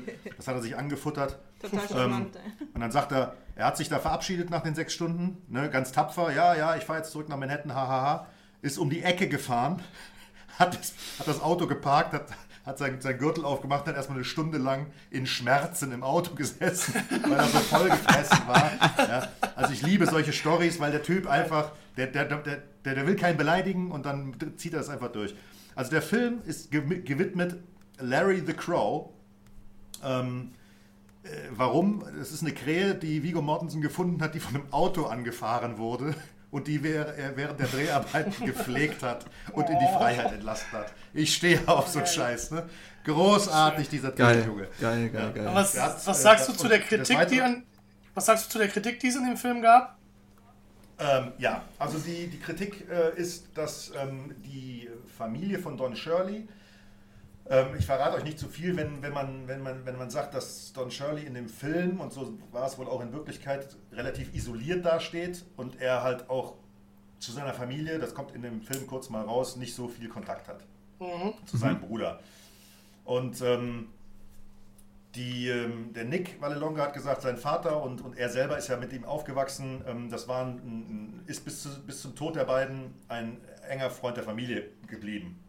Und äh, jemand aus Don Shirleys Familie hat aber äh, dann gesagt, nein, die waren, das waren ähm, Arbeitnehmer-Arbeitgeber-Verhältnis und ähm, die sind nie Freunde gewesen und da kam so ein bisschen Bewegung rein. Total es ist aber zum. Glück Januar 2019 eine, ein Interview aufgetaucht, wo Don Shirley selber sagt, es war nie ein Arbeitgeber-Arbeitnehmer-Verhältnis, wir waren zusammen äh, auf Tour, mein Leben lag in seinen Händen, natürlich äh, musste da freundlich zueinander sein und natürlich waren wir Freunde. Ja? Mhm. Also diese Okay. ganze Kritik, die am Anfang, äh, das, das ist ja genau das, was ich sage. Es ist so viel, wird so viel auf den Busch geklopft vor den Oscars, um irgendeinen Ja. Film schlecht zu machen oder gut zu machen oder das nervt mich einfach. Ja, lass den Film einfach Ja. da stehen. Äh, diese ganze Kevin Spacey, ähm, ja, wenn, wenn, wenn der Typ das alles gemacht hat, ist das ein Arschloch und, und gehört eingesperrt oder wie auch immer. Das ändert aber nichts daran, dass er ein toller Schauspieler war. Ja. Ja? Also, versteht, was ich, ihr versteht ja, was ich meine. Ja, Naja, man kann auch immer noch Louis C.K. äh, Comedy-Programme gucken. ja genau. Als Und es Beispiel. gucken ja auch alle Tom Cruise-Filme, obwohl, Obwohl er- alle wissen, ja. dass er, ja, Ja, so, ne? Und ähm, also dieser Film, so alles, was ich darüber gelesen habe und mich interessierte, was äh, der, der Hintergrund immer sehr ähm, ist, kann man als authentisch dastehen lassen und, und beide Und spielen so super, dass ich den euch einfach nur empfehlen kann. Ja, dieser Aufschrei, oh, der Film ist rassistisch. Ja, worum geht's denn in dem Ja. Film? Ja, ne? um Rassismus, ja. Ja, ja, genau. Und die meisten Leute, die das sagen, die haben den ja auch gar nicht gesehen. Das ist ja das Geile. Ne? Ja, ganz genau. So, und dann, äh, das ist auch entkräftet worden. Also äh, Leute, die ähm, mit, mit Don Shirley zusammengearbeitet haben, ähm, bekannte Schwarze oder ähm, egal was, haben das auch entkräftet. Also das ist wieder so ein paar Meldungen rausgehauen, dann hat der Ja. Film wieder so einen, so einen negativen Touch. Mich stört Ja. das. Also guckt Nee, euch den an, bitte. abgeprallt. Der sollte jetzt irgendwie verfügbar sein. Der ist echt richtig schön und ähm, für mich ein würdiger Oscar-Gewinner, bester Film. Ja, schön. Also lebt vor allem also von der Chemie der beiden, von den Dialogen und äh, das, ist, das sind so die Hauptaspekte des Ja, das Films. ist ein Oder gutes Drehbuch. Ja, also, genau. Also es ist die ganzen, die ganzen Szenen, ich, ich nehme dem auch ab, dass der 1962 spielt. Ja? ja, Das ist ja. alles authentisch und, und, und schön rübergebracht. Ähm, die, die, die Bilder, die gezeigt werden, das ist ja im Prinzip ist es ja ein Roadtrip von, von Ort zu Ort äh, durch die Staaten. Ähm, echt schön. Finde ich gut. Ja. ja, wunderbar. Ja, klingt doch Dann gut. äh, ha haben wir den großen Elefanten im Raum zur Seite geschoben und äh, können jetzt äh, mit Sascha weitermachen und einen seiner Filme. Ja, ja, ich bin ja heute mehr so für die Musikfilme zuständig ähm, und würde jetzt gerne Bohemian Rhapsody vorstellen. Der war nominiert für bester Soundmix, bester Soundschnitt, bester Schnitt, äh, bester Hauptdarsteller und bester Film. Und ja, wie ist ja all, allgemein bekannt, behandelt. Ähm, Oh, beha- Alter, Lass den Mann ausreden, Pia. Entschuldigung. hammerhart. ähm, behandelt halt ähm, ähm, die Geschichte von Freddie Mercury, der bürgerlich heißt Farouk Bulsara äh, und verkörpert wird von Rami Malek. Und da wird so die Bandgeschichte natürlich ähm, verdeutlicht und das, also insbesondere das Leben von Freddie Mercury. Mhm. Ja, der Film hatte wohl im Vor Vorfeld ziemlich viele Probleme, was die Produktion anging. Brian Singer wurde abgesägt irgendwie kurz vorher. Ähm, und durch, ähm, ja, wie hieß er, Dexter Fletcher ersetzt, den ich jetzt überhaupt noch nicht auf dem Schirm hatte. Keine Ahnung, was der so gemacht hat, aber es war, ja, keine Ahnung, warum. Den kennst, den kennst du als Schauspieler. Der hat zum Beispiel in Snatch mitgespielt und sowas. Okay. Ja, Alles klar, aber so als, als Regisseur und sowas, das, ähm, also ich kannte den halt auf jeden Fall nicht. Ähm, ja, der Film, ich muss sagen, ich finde ihn okay. Ähm, der ist halt sehr brav in meinen Augen, der Film. Und nee, lebt. Finde ich gut, finde ich gut. Der ist halt sehr brav, der Film, und ähm, ähm, wirkt halt, ja, nach einem, dass man eine nette Hommage machen wollte irgendwie. Und es sind auch ähm, schöne Szenen drin. Also mir ging, der am Anfang ging mir der Film so richtig auf den Sack. Also insbesondere eigentlich Rami Malek, der jetzt äh, Freddie Mercury äh, verkörpert ja. in dem Film, ging mir tierisch auf Dankeschön. den Keks. Ich fand ihn ohne diesen Oberlippenbart auch einfach grausig anzusehen mit diesem künstlichen Gebiss, was ja. einfach auch nicht echt Absolut. wirkte. Hatte so ein bisschen, wirkte für mich so ein bisschen trashig irgendwie und hat mich und meine Freundin schon tierisch genervt, muss ich sagen, am Anfang. Ich finde, der ja. Film wird aber dann über die Länge hinweg immer besser und das letzte Drittel fand ich dann sehr ergreifend und mitreißend auch und hat mir Spaß gemacht. Ähm, mit dem Ende von dem, von dem großen Konzert, was ja auch jeder kennt, was auch eins zu eins so in Wirklichkeit ähm, gewesen ist, ähm, ist, ja, was soll man sagen? Also man kriegt so ein bisschen die Exzesse mit, den, den Schwung, wo er dann homo, äh, erkennt, dass er auch auf Männer steht. Ähm, ja, alles ganz okay, aber irgendwie pff, bester Film, weiß ich nicht. Ne? Also ich fand den ganz okay, hat mich gut unterhalten. Die, das letzte Drittel fand ich dann auch stark. Remy Malek, muss ich sagen, ähm, ja, teilweise finde ich, spielt er den wirklich sehr authentisch und gut. Teilweise ziemlich overacted und drüber in meinen Augen. Ja, ähm, und fand ich irgendwie ein bisschen schwierig. Ich finde die Chemie aber zu ihr, zu, ähm, wie heißt sie, Lucy Boy, Lucy Boyton, glaube ich, ähm, die, die war sehr stark. Und ähm, dieses Seelenverwandte, was er so die ganze Zeit in ihr sieht, ist auch für mich super rübergekommen. Die beiden sind ja jetzt in echt auch zusammen. Er hat ja auf der Oscarverleihung auch irgendwie so eine Liebeserklärung gemacht, eine wunderschöne. Ähm, aber alles in allem bester Film und auch bester Hauptdarsteller. Brr, weiß ich nicht. Sehe ich halt auch nicht so. Ne? Also der Film ist okay. Letzte Drittel ist super. Und ähm, ja, mehr gibt es da für mich auch nicht zu sagen. Ja, also ich fand ihn auch gut. Ähm, ich finde auch, dass er so das erste Drittel oder vielleicht sogar die erste Hälfte zu sehr dahin plätschert. Also da gibt er einem einfach nicht viel, ja. ähm, außer halt die Hintergrundgeschichte, aber man connectet jetzt nicht mit irgendwelchen Rollen oder so, ja. finde ich zumindest. Ähm, das kommt dann halt erst, wie du sagst, so in dem letzten Drittel. Ähm, der Film ist auf, äh, ist auf jeden Fall sehr unterhaltend. Ähm, ich finde äh, Rami Malek dann in den Momenten stark, also besonders wenn er auf der Bühne steht, weil dann ist er Freddie Mercury, finde ich. Ähm, besonders, und wenn er dann das erste Mal diesen Kurzhaarschnitt hat und den Schnauzer, da denkt man dann auch, alles klar, da, da steht er jetzt. Ja. Ähm, davor, wie du sagst, fremdet man so ein bisschen damit. Ähm, ja, ich, wie gesagt, ich fand ihn gut, aber es ist so ein bisschen wie bei Black äh, Clansman, dass ich sage, gut, aber nicht sehr gut. Ja. Also der, er hat mich nicht ergriffen. Ich habe da jetzt keine, also der Film hat mich emotional zumindest meistens kalt gelassen. Ja. Ähm, es gibt ja auch bei dem Film einige äh, Berichte, dass vieles verdreht worden sei ähm, in dem Film. Dass es zum Beispiel gewisse Sachen gar nicht mehr gegeben hätte, beispielsweise äh, dieses ähm, Solo-Ding da von ihm und also äh, wo er dann den Agenten abgeschossen hat. Äh, das soll teilweise, also es gibt äh, Stimmen, die sagen, dass es nie passiert. Okay. So. Ähm, aber ja, äh, da, auch da, das lässt sich natürlich, lässt sich immer drüber streiten, beziehungsweise als Außenstehender kann man das nicht bewerten. Ja. Man kann immer nur bewerten, was der Film letztendlich halt an Szenen drin hat. Und die fand ich zwar gut und teilweise sehr gut, ähm, aber insgesamt ja. Ja. Am besten fand ich ja, eigentlich. emotional kalt gelassen. Am coolsten fand ich halt das Ende und was ich mittendrin einmal cool fand, war die Szene bei diesem Plattenboss, der auch äh, Pink Floyd gemanagt hat, wo, er dann, Ja. wo sie über, über das Album streiten und der, der Freddie Mercury dann sagt, sie werden immer bekannt sein als der Mensch, der Queen verloren hat. Und wenn man dann den Film Ja, zu Ende klar. guckt, dann muss man halt irgendwann nochmal lachen. Ne? Das ist schon schön. Ja.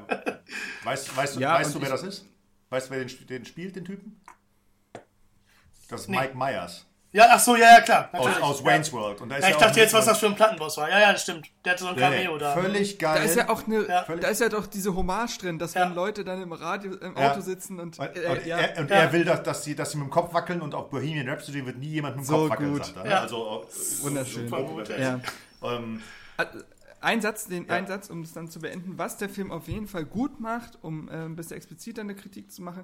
Er schafft es sehr gut rüberzubringen, dass Freddie Mercury halt wirklich eine Rampensau war, ein, ein Bühnenmensch, was aber auch auf der Rückseite der Medaille bedeutet, dass er außerhalb der Bühne sehr leer wirkte, sehr orientierungslos, dass er Leuten auch dort gefallen wollte und Dinge getan hat, die eigentlich nicht seinem Wesen entsprechen und dass er unbedingt etwas, er wollte immer irgendetwas sein, weißt du, er hat sich so künstlich von seinem Namen getrennt und all dem und das zeigt ja, was für eine was für eine leere Person er gewesen sein Aber- muss neben der Bühne. Aber ich finde, dass genau das nicht wirklich gut rauskommt. Ich finde, das wird immer nur angedeutet, aber es ist nicht so, dass der Charakter so aufgebaut wird, dass du da mitfühlst und dass das wirklich verdeutlicht wird, dass ja, er. dafür ist der Film wieder zu brav. Ja, das ist das, hast. genau. Dafür ist der Film Ja, wieder das- zu brav, das- um den kompletten Absturz Das wird, zu weil, weil das stimmt. auch diese Beziehung zu ihr, weil er liebt diese Frau ja wirklich über alles. Ne? Und das wird ja, auch deutlich, aber irgendwie emotional passiert da bei einem nicht so, nicht so viel. Und diese ganze Leere und dieses ganze innere Zerrissen und das Ganze, dass er eigentlich jemand ganz anders sein will, als er eigentlich ist, das wird nur angedeutet. Und das finde ich halt ein bisschen ähm, verschenktes Potenzial, wo man viel, viel mehr Wirkung, ähm, auch vor allen Dingen mit dem letzten Drittel dann erzielen könnte, wenn man das vorher stärker aufgebaut hätte dann hätte einen das Ende, glaube ich, also weggeblasen. Ne? Weil das dann denke vom. Aufbau her einfach nochmal noch mal eine Spur emotionaler gewesen wäre. Und das ist so das, was ich dem Film auch ein bisschen vorwerfe, dann letztendlich, dass die, dass das nicht so richtig beleuchtet wurde. Ja. Also die, wenn man sich die Hintergründe anguckt, also letztendlich ist es ja ein Film, der gefallen will. Deswegen Ja. sind da auch nicht harte Party-Exzesse von Freddie Mercury drin.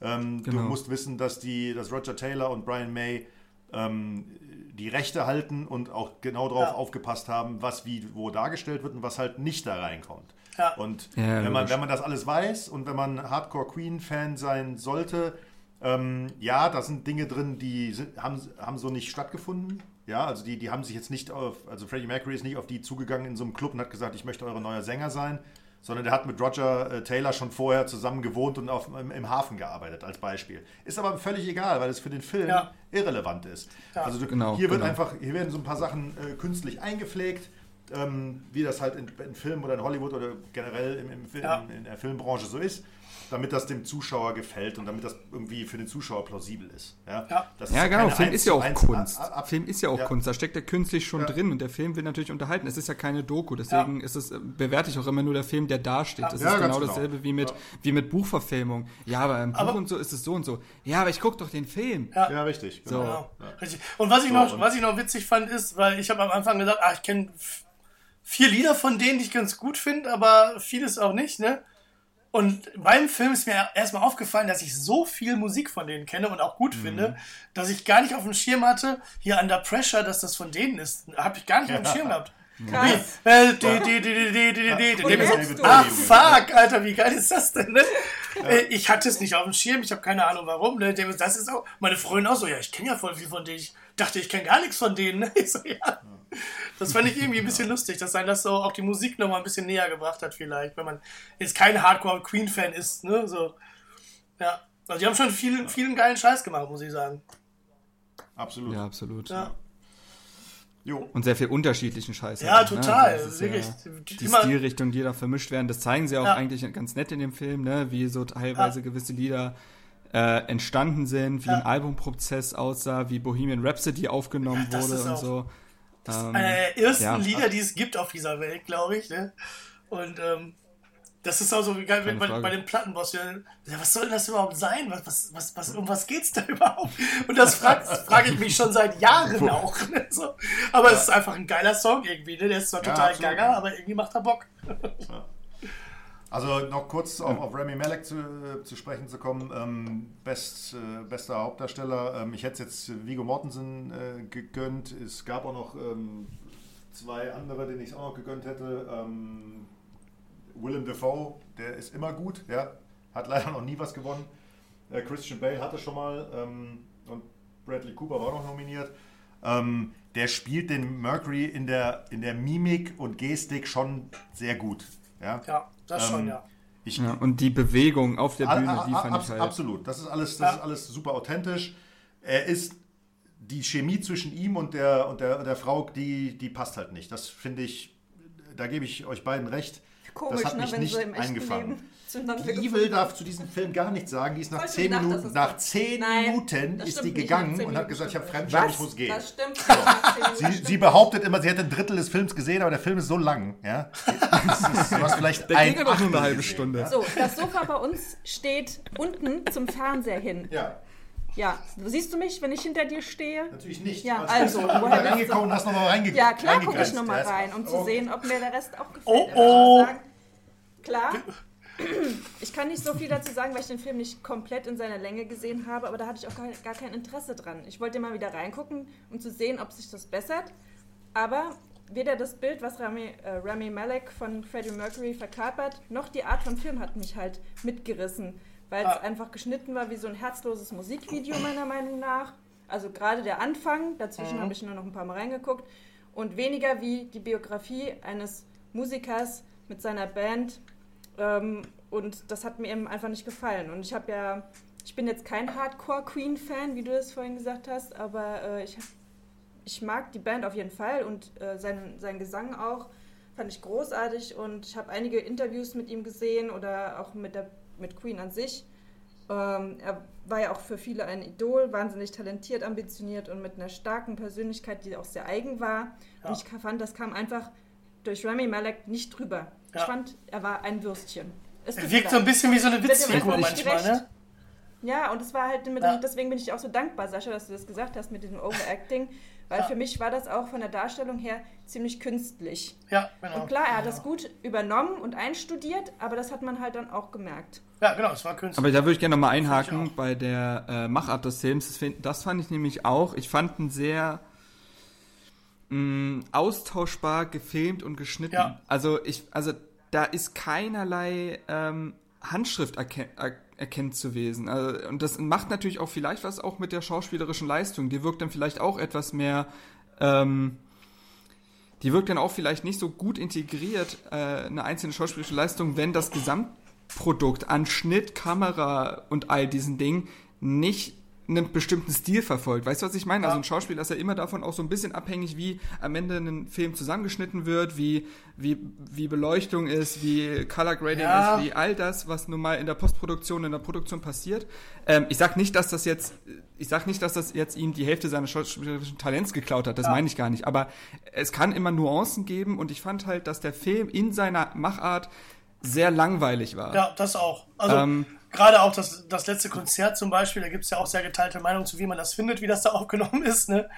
Ähm, das, ja, du siehst halt, so, also ich fand, also ich persönlich so fand halt, dass es sehr künstlich ja, aussah, genau. weil du siehst halt die Menschen äh, vorne an der Bühne, die sind echt und alles ja. andere ist halt künstlich äh, dazu editiert ja, worden. Genau. Und, das, und das merkst du. Äh, in dem Konzert ähm, kommt keine Stimmung auf. Ich finde das sehr, ich fand das einen sehr mutigen Schritt. Wir können jetzt auch, ey, ganz ehrlich, wir können da nicht spoilern bei dem Film. Äh, Nein, kann man nicht, weil das ja alles klar ist. Ja. Kann man nicht. So, wie denn? Ähm, der Film endet, und das finde ich auch eine mutige und konsequente Entscheidung, den Fokus dann auf die Musik zu legen, ja. endet mit dem 15-minütigen minütigen Live-Aid-Konzert von damals. Ja. Genau ja. dasselbe, genau dasselbe. Komplett, genau das, komplett das ganze so Konzert, genau. Und das fand ich auch stark. Genau, das ist alles eins zu eins. Und das fand ich auch gut. Das ist eine schöne Entscheidung, das kann man so machen. Aber. So fängt der Film ja auch an. Ich habe Genau, stimmt, da fängt der Film sogar an, da schließt sich dann dieser Bogen. Ja. Ähm, aber da kommt für mich nicht, also ich, ich hatte, ich, da kamen für mich nur Gefühle auf, wenn halt irgendwie, also du weißt ja in dem Moment, okay, Freddie Mercury tot, todkrank und ja. du hörst es ja auch an seiner Stimme und so und das hat mich auch ergriffen irgendwie. Aber das, was das Konzert auslösen sollte mit den Menschenmassen und all dem, ja, das, das nicht, kam genau. nicht so richtig auf. Bei mir war es immer, das begleitet diesen und das begleitet diesen Film in Gänze, dass irgendwie die Machart so klinisch war, Ja. so steril, dass irgendwie kein eigenes Produkt draus geworden ist. Ich Ja. würde jetzt nicht zum Beispiel sagen, okay, also der hat mir jetzt gut gefallen. Aber ich würde, und das ist für mich immer so ein Indiz, und da werden wir später auch, wenn wir ein kleines Fazit ziehen, äh, da werden wir nochmal drauf zu sprechen kommen, das ist kein Film, wo ich sage, okay, den kaufe ich mir jetzt, weil den möchte ich nochmal sehen, Nee, der hat genau. mir was gegeben. Perfekt, richtig. Und ich fand, bei dem letzten Ja. Konzert hatte ich immer nur die emotionalen Momente, wenn die Personen hinter ihm eingeblendet wurden, wenn er eingeblendet wurde. Mhm. Das fand ich dann ergreifend und schön. Aber das Konzert an sich mit dem Publikum und der Stimmung, das fand ich halt auch eher so, hm. Ne, vor allem, wenn man live selber auf mal Konzerte war und so weiter, das hat sich null transportiert irgendwie. Das war irgendwie, ja, nicht gut. Ja, und auch da, denke ich mal, kannst du mit, mit Schnitt und all sowas nochmal mehr rausholen. Da ist ja das beste Beispiel ist Star is Born, wo wir gleich noch zu kommen. Der macht genau das Ja. nämlich sehr, sehr gut. Richtig. Ja, das stimmt. Und ich finde auch, Gut. wenn du dir noch äh, heutzutage ein Video anguckst äh, von mir aus, von so einer Live-Show, von, äh, ähm, wo Freddie Mercury auftritt, der tritt auf die Bühne und der hat so eine Präsenz, wo du Ja. so eine Gänsehaut kriegst, Ja. da muss man nicht Ja. mal was machen. Genau. Und wenn Rami Malek dann anfängt zu tanzen oder sich zu bewegen, Ja. dann kriegst du so ein bisschen so die Ahnung, ja, genau, das so war er und so weiter, aber es ist für Ja. mich halt eher so wie ein Mitschnitt von einer Queen-Coverband, die zum Playback die Lippen bewegt und das ganz okay macht, aber bei weitem nicht ans Original rankommt. Ja, finde ich auch, weil Rami Malek ist ja auch, ne, er, das ist ein Charakter, also in Mr. Robot finde ich ihn großartig, ne?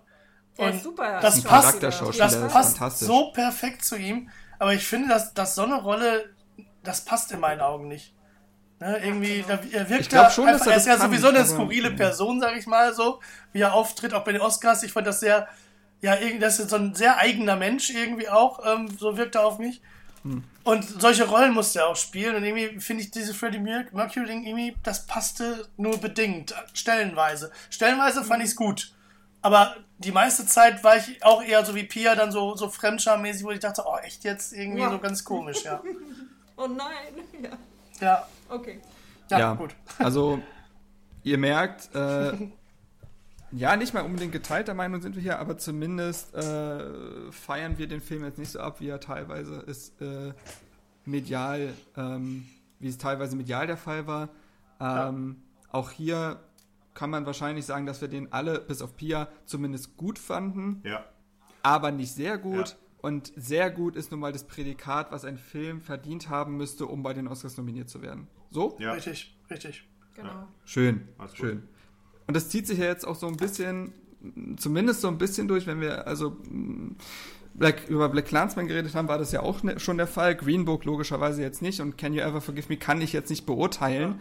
Ähm, auch, es, vielleicht ist das auch ein Film, wo man sagt, der ist gut, aber in dem stärkeren Oscar-Jahr wäre der jetzt auch nicht unbedingt dabei gewesen. Das kann ich nicht sagen. Wir werden am Ende ja nochmal so ein kleines Fazit, denke ich mal, ziehen. Vielleicht so einen kleinen Quervergleich zu den letzten beiden Jahren machen. Da finde ich nämlich die äh, Filme ganz interessant, um das mal zu vergleichen.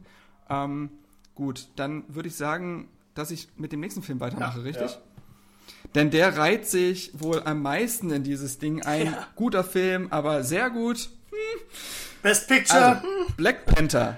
Black Panther. Äh, ein Film aus der Marvel-Schmiede.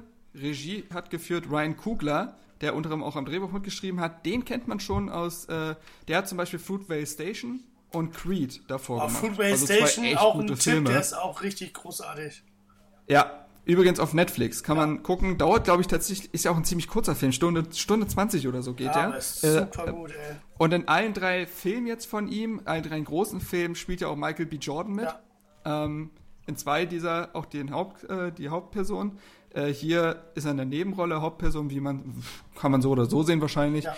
Nominiert war er für bester Film, für bestes Szenenbild, für bestes Kostümdesign, beste Filmmusik, besten Song, besten Tonschnitt und besten Ton. Gewonnen hat er den beste Filmmusik, bestes Kostümdesign und bestes Szenenbild, also vor allem so ähm, handwerkliche Dinge. Ähm, Handlung ist, naja, also der Film spielt nach den Ereignissen von äh, The First Avenger Civil War. Ähm, der äh, Prinz T'Challa, ähm, gespielt von Chadwick Boseman, äh, kehrt zurück nach Wakanda und bereitet sich halt darauf vor, seinen jetzt rechtmäßigen Platz als König einzunehmen. Ähm, obwohl er das eigentlich nicht unbedingt geplant hatte. Aber den muss er sich jetzt aussetzen. Und äh, gleichzeitig gibt es dann noch den Söldner Eric Killmonger, eben gespielt von Michael B. Jordan und er will ihm diese, ja, ich nenne es jetzt mal Regentschaft halt streitig machen, ähm, hat Ansprüche auf die, stellt Ansprüche auf diesen Thron und sucht sich für diese, für diese Mission Unterstützung. Zum Beispiel bei Ulysses Klaue oder Claw, also ich finde es schön, dass man ihn einfach Ulysses Klaue aussprechen kann. äh, gespielt von Andy Serkis, der ich, ich will Andy Serkis in mehr Filmen sehen. Ja, der ist super. Wirklich. Und ich will den auch gerne mal in nicht-CGI-Projekten sehen. Ich glaube, Andy Serkis ist so ein äh, Schauspieler, wenn der den richtigen Film bekommt, kriegt er seinen Oscar als bester Hauptdarsteller. Wenn der irgendwann mal so einen Film bekommt, wo er den Film tragen darf, das ich, stelle ich mir sehr spannend vor. Mhm. Das nur mal am Rande, weil ich einfach großer Fan von diesem Schauspieler bin und äh, er eigentlich auch schon für andere Rollen, wo er nun mal einfach nur im CGI stand, trotzdem mehr Anerkennung hätte verdienen sollen. Aber gut. Ähm, hat jetzt zum Beispiel Caesar gespielt in Planet der Affen. Mhm. So, ähm, so, um sich, äh, um dieses Erbe seines Vaters und dieser Position als König, um sich das halt zu sichern, zu bewahren, äh, tut sich dann äh, äh, Prinz Chala mit dem CIA-Agenten Everett K. Ross zusammen. Das ist, der ist gespielt von Martin Freeman, der ist ja auch schon in ein, zwei äh, Marvel-Filmen jetzt aufgetaucht. Außerdem unterstützt halt von seiner Schwester und sein, äh, seinem Kriegertrupp und so. Ähm, Wäre jetzt zu lang, diese Liste an bekannten Schauspielern zu nennen. Ähm, so, und letztendlich ist es halt dieser Zweikampf dieser beiden. Und du lernst halt im Film auch dann, ohne zu spoilern, jetzt würde ich nämlich langsam mit der Handlung aufhören, äh, ohne zu spoilern, aber du lernst dann auch, warum halt Michael B. Jordan, warum hat er denn Ansprüche auf den Thron und warum sind die vielleicht legitim und all sowas. Ähm, also man erfährt halt viel über diese Familiengeschichte. Ja, das finde ich zum Beispiel äh, macht der Film sehr gut. Von Charla, genau. Und ähm, so, was der Film gut macht. Also erstmal, was ähm, Sascha schon am Anfang des Podcasts kurz gesagt hatte, er ist auf jeden Fall ein Film, der wichtig ist für diese Black Community, der sehr viel repräsentiert. Ähm, man kann auch sehr viel nachlesen, beispielsweise wodurch waren die Kostüme ähm, inspiriert aus der afrikanischen Kultur. Ähm, du siehst, äh, was in Wakanda als vermeintlich sehr, ähm, sehr hochentwickelter Staat, sehr weiterentwickelter Staat, was da ja auch ähm, gesellschaftlich interessant ist, ist, dass die Frauen ja fast schon ja nicht nur gleichberechtigt sind, sondern ja tatsächlich auch viele Frauen äh, den Kriegerstämmen angehören. Ja. Und, äh, der, also fast ein bisschen die Rollen vertauscht sind in diesem Staat, der ja so von allen anderen auf der Welt so abgekapselt ist sieht man mal ganz interessant, was sich dann in so einem in so einem eigenen Biotop vielleicht für gesellschaftliche Strukturen entwickeln. Ähm, also es ist ein Film, der die, ähm, der wichtig für die Black Community ist, der für Gleichberechtigung steht, gegen Sexismus, der also der viele politisch schöne und wichtige Nachrichten liefert. Ja, ja und das vor allen Dingen hat er halt auch aufgezeigt, dass so ein Film als Blockbuster auch funktionieren kann. Ne? Ist ja auch so genau, ein, ein genau, das kommerzieller, kommerzieller Erfolg gewesen. Und das halt auch. Das wäre mein nächster Satz gewesen, dass er oh, trotz dieser sorry. ganzen oder gerade wegen dieser ganzen ja. Messages dann dieser Kassenschlager geworden ja, ist. Und das ist natürlich super schön, dass man weiß, dass sowas funktioniert. Ähm, der Film spielt ja auch nicht nur mit farbigen Schauspielern, aber aufgrund von Wakanda ist das nun mal logisch. Ja. Ne? Also ist jetzt nicht so, dass das jetzt eine äh, super politische Entscheidung nee. gewesen wäre, aber wäre ein bisschen komisch, wenn in Wakanda die Hälfte der Menschen weiß ja, ist. Bisschen. Naja. Ähm, es gibt ja die äh, einzelne weiße Schauspieler so. Und der Film ansonsten, jetzt mal losgelöst von diesem Politikum, ähm, finde ich, ist aber. Also, wenn ich eine Marvel-Rangliste aufstellen würde, wäre der zum Beispiel nicht unter meinen Top 3. Ja, so. auf jeden nee. Fall nicht. Und wenn ich dann halt, und wenn ich dann aber gucke, was sind denn meine Top-Marvel-Filme und hätten die einen Oscar verdient ja. gehabt, da komme ich halt auch schon ins Straucheln. Ja. Also wenn der Film in meinen Augen nicht mal der beste Marvel-Film ist, ja. dann ihn als besten Film zu nominieren, halte ich für eine schon, sagen wir mal, sagen wir mal, tollkühne Entscheidung. Ja. Ähm, es ist zweifelsohne ein guter Film, aber hat auf jeden Fall auch seine Probleme. Ähm, ganz offensichtlich ist, ist, ist, beispielsweise das echt schlechte CGI Ach, danke, an manchen ja. Stellen. Finde ich auch. Äh, also das, Nas, das Nashorn ist eine Frechheit. So. also wirklich ganz schlimm. Das hätte auch so in, äh, wie, hieß der, wie heißt dieser Nazi-Parodiefilm, der jetzt Iron hier Sky. ins Kino gekommen ist, wieder Teil 2. Ja, der hätte auch bei Iron Sky hätte das Nashorn da auch umrennen können. So. Äh, ganz übel. Weiß ich auch nicht, was. Nashorn. Mit einem Nazi oben drauf. Ja. So. Ja. Ähm, nee, aber wie gesagt, das ist ein guter Film, zweifelsohne, äh, mit schönen politischen Messages. Ähm, aber das kann ja den Film nicht aufwerten. Also das ist, kann ja nur die Kirsche auf der Sahnetorte sein, aber es kann ja nicht den Film als solches, als Machwerk besser ja. machen. Und wenn man den Film davon isoliert betrachtet, ist das ein starker Marvel-Film. Aber das war's auch. Ja, ist halt, also ich genau. Find, in meinen Augen. Äh, ja. schön, schön zusammengefasst. Für mich ist es aber kein starker Marvel-Film, sondern ein durchschnittlicher Marvel-Film. Ich bin sogar in der Mitte mal eingeschlafen, weil es mir einfach zu langatmig wurde, was mir mhm. selten passiert bei so Superhelden-Filmen. Äh, äh, mhm, ähm, mhm. ja, weil er sich einfach ewig Zeit nimmt. Ja. Ähm, das stimmt. Dann, das stimmt. Dann äh, lässt er aber äh, Charaktere, die du gerade eben angesprochen hast, relativ früh aussteigen, aus welchen Gründen auch immer. Wir wollen ja jetzt hier nicht äh, alles spoilern, aber, aber so, der, der, der, so ein Killmonger oder so ein Klaue, ja, die, die echt Charaktere sind, die, die sind dann für mich zu blass. Also die sind in den ja. Momenten, wo sie da sind, super präsent und dann hätte ich gerne mehr von denen gesehen mhm, und dann, und dann kommt nichts kommt mehr. Nix, ja. So. Und mhm, ähm, mhm, mhm. äh, aus diesem ganzen, was wir ganz am Anfang besprochen haben, aus diesem ganzen politischen äh, Brimborium, jetzt den als besten Film zu nominieren, das ist doch wohl ein Witz. Jetzt mal ganz im Ernst. Also ich kenne keinen ja Marvel-Film. Ich bin ein großer Marvel-Film-Freund. Ja? Also ähm, ich würde nicht einen einzigen als besten, als ja, besten Film nominieren. Nicht einen. Ja. Und ja, es gibt, es gibt halt welche, die das... unterhaltsame Superheldenfilme, aber ja, so. Und dann sprechen sie alle davon, oh, das ist der erste schwarze Superheld. Nein. Es ja, gab schon mal Marvels Blade, ja. Die Blade-Filme, die Blade das, ist, das ist ein Marvel-Held, Junge, ja. Äh, ich bin übrigens großer Wesley Snipes Blade-Freund, da kommt jetzt ein vierter Teil. Ähm, aber das, das ist für mich, das, das, das riecht so nach Politikum. Ja. Und es war dann auch so auf der Bühne Politikum. Und ähm, ja. In den Kategorien, wo er gewonnen hat, kann ich das nachvollziehen. Das finde ich also, auch gut. Dass er, da, dass er da nominiert war, ja, ja, dass er da vielleicht auch mal gewonnen hat. Aber wenn man sich dann bei Bestes Kostüm mal andere Produktionen anguckt, da waren zwei Historiendramen dabei, dann kann ich das wieder nicht nachvollziehen. Aber, Aber gut, doch, ähm, doch. Das kann ich schon. Also ja, ich, finde, also find es war ja auch eine bewusste ja. Ich finde halt den Film, ich fand ihn super, ganz ehrlich, ich fand ihn richtig klasse. Ich würde ihn aber auch in der Marvel-Rangliste eher so ins Mittelfeld packen. Ähm, ich fand halt super, dass ja, die. stark war auch das falsch, der falsche Begriff, sorry. Also äh, für viele halt ein starker Marvel-Film, für mich auch Durchschnitt. Ja. So, ich habe ja schon gesagt, dass er in meine Top-Marvel-Filme würde ja, auch nicht reinkommen. Ähm, diese, dieser, dieser Thronanspruch und so weiter, wie das herausgearbeitet wird, dass man den Antagonisten quasi auch verstehen kann. Ne, das fand ich zum Beispiel sehr ja. gut. Das fand ich extrem gut umgesetzt, weil man denkt sich auch so, ja, aber hat er ja auch irgendwo recht. Ne? So, das fand ich ja, schon genau, sehr ambivalent und sehr, sehr gut. Und dann hatte der Film auch ein, ein kleines bisschen Tiefgang. Ähm, aber mich hat er super unterhalten. Eine aber ich würde Ebene, niemals, ich würde ähm, Civil War viel mehr Tiefgang zusprechen als diesem ja. Film halt. Ne? Und ja, den würde ich dann noch eher nominieren als diesen Film, weil dieser Film, der ist super. Ich finde, ähm, die Nominierung und Gewinn für Kostüme finde ich wirklich sehr, sehr gut. Weil Historiendramen, mal ganz ehrlich, das haben wir schon tausendmal gehabt. Das ist nicht besonders kreativ. Ähm, das ist immer das gleiche, die gleichen Kostüme. Ich finde das jetzt nichts Besonderes. Und ich finde, so wie diese Kostüme konzipiert wurden, wie diese ganze Welt konzipiert ist, das fand ich sehr kreativ. Ja, ja, das ja. fand ich sehr das outstanding stimmt. und besonders. Das fand ich, hat den Film für mich äh, so eigen gemacht, weil es einfach eine, eine ganz frische neue Welt war, mit tollen Ideen, mit einer tollen Philosophie dahinter. Das fand ich super stark. Aber bester Film? No way. Niemals. Niemals. Ne, ich meine, im Zuge von diesem Film kam, habe ich letztes Mal so einen Beitrag gelesen, was denn ein bester Film wäre, dass äh, bei den Oscars immer beste Filme nominiert werden, die ja eigentlich mit den besten Filmen nichts zu tun haben. Laut diesem Beitrag, weil dann müsste man ja die Verkaufszahlen hinzunehmen, dann müsste man die Positionierung hinzunehmen ja. und so weiter und ja. so fort, was den Leuten am meisten gefallen hat. Da widerspreche ich dann wieder, was die Masse toll findet, muss nicht unbedingt der beste Film sein, weil der beste Film Nein, hat was mit Qualitätsansprüchen. Die Oscars haben ja einen, mit Qualitätsansprüchen zu tun.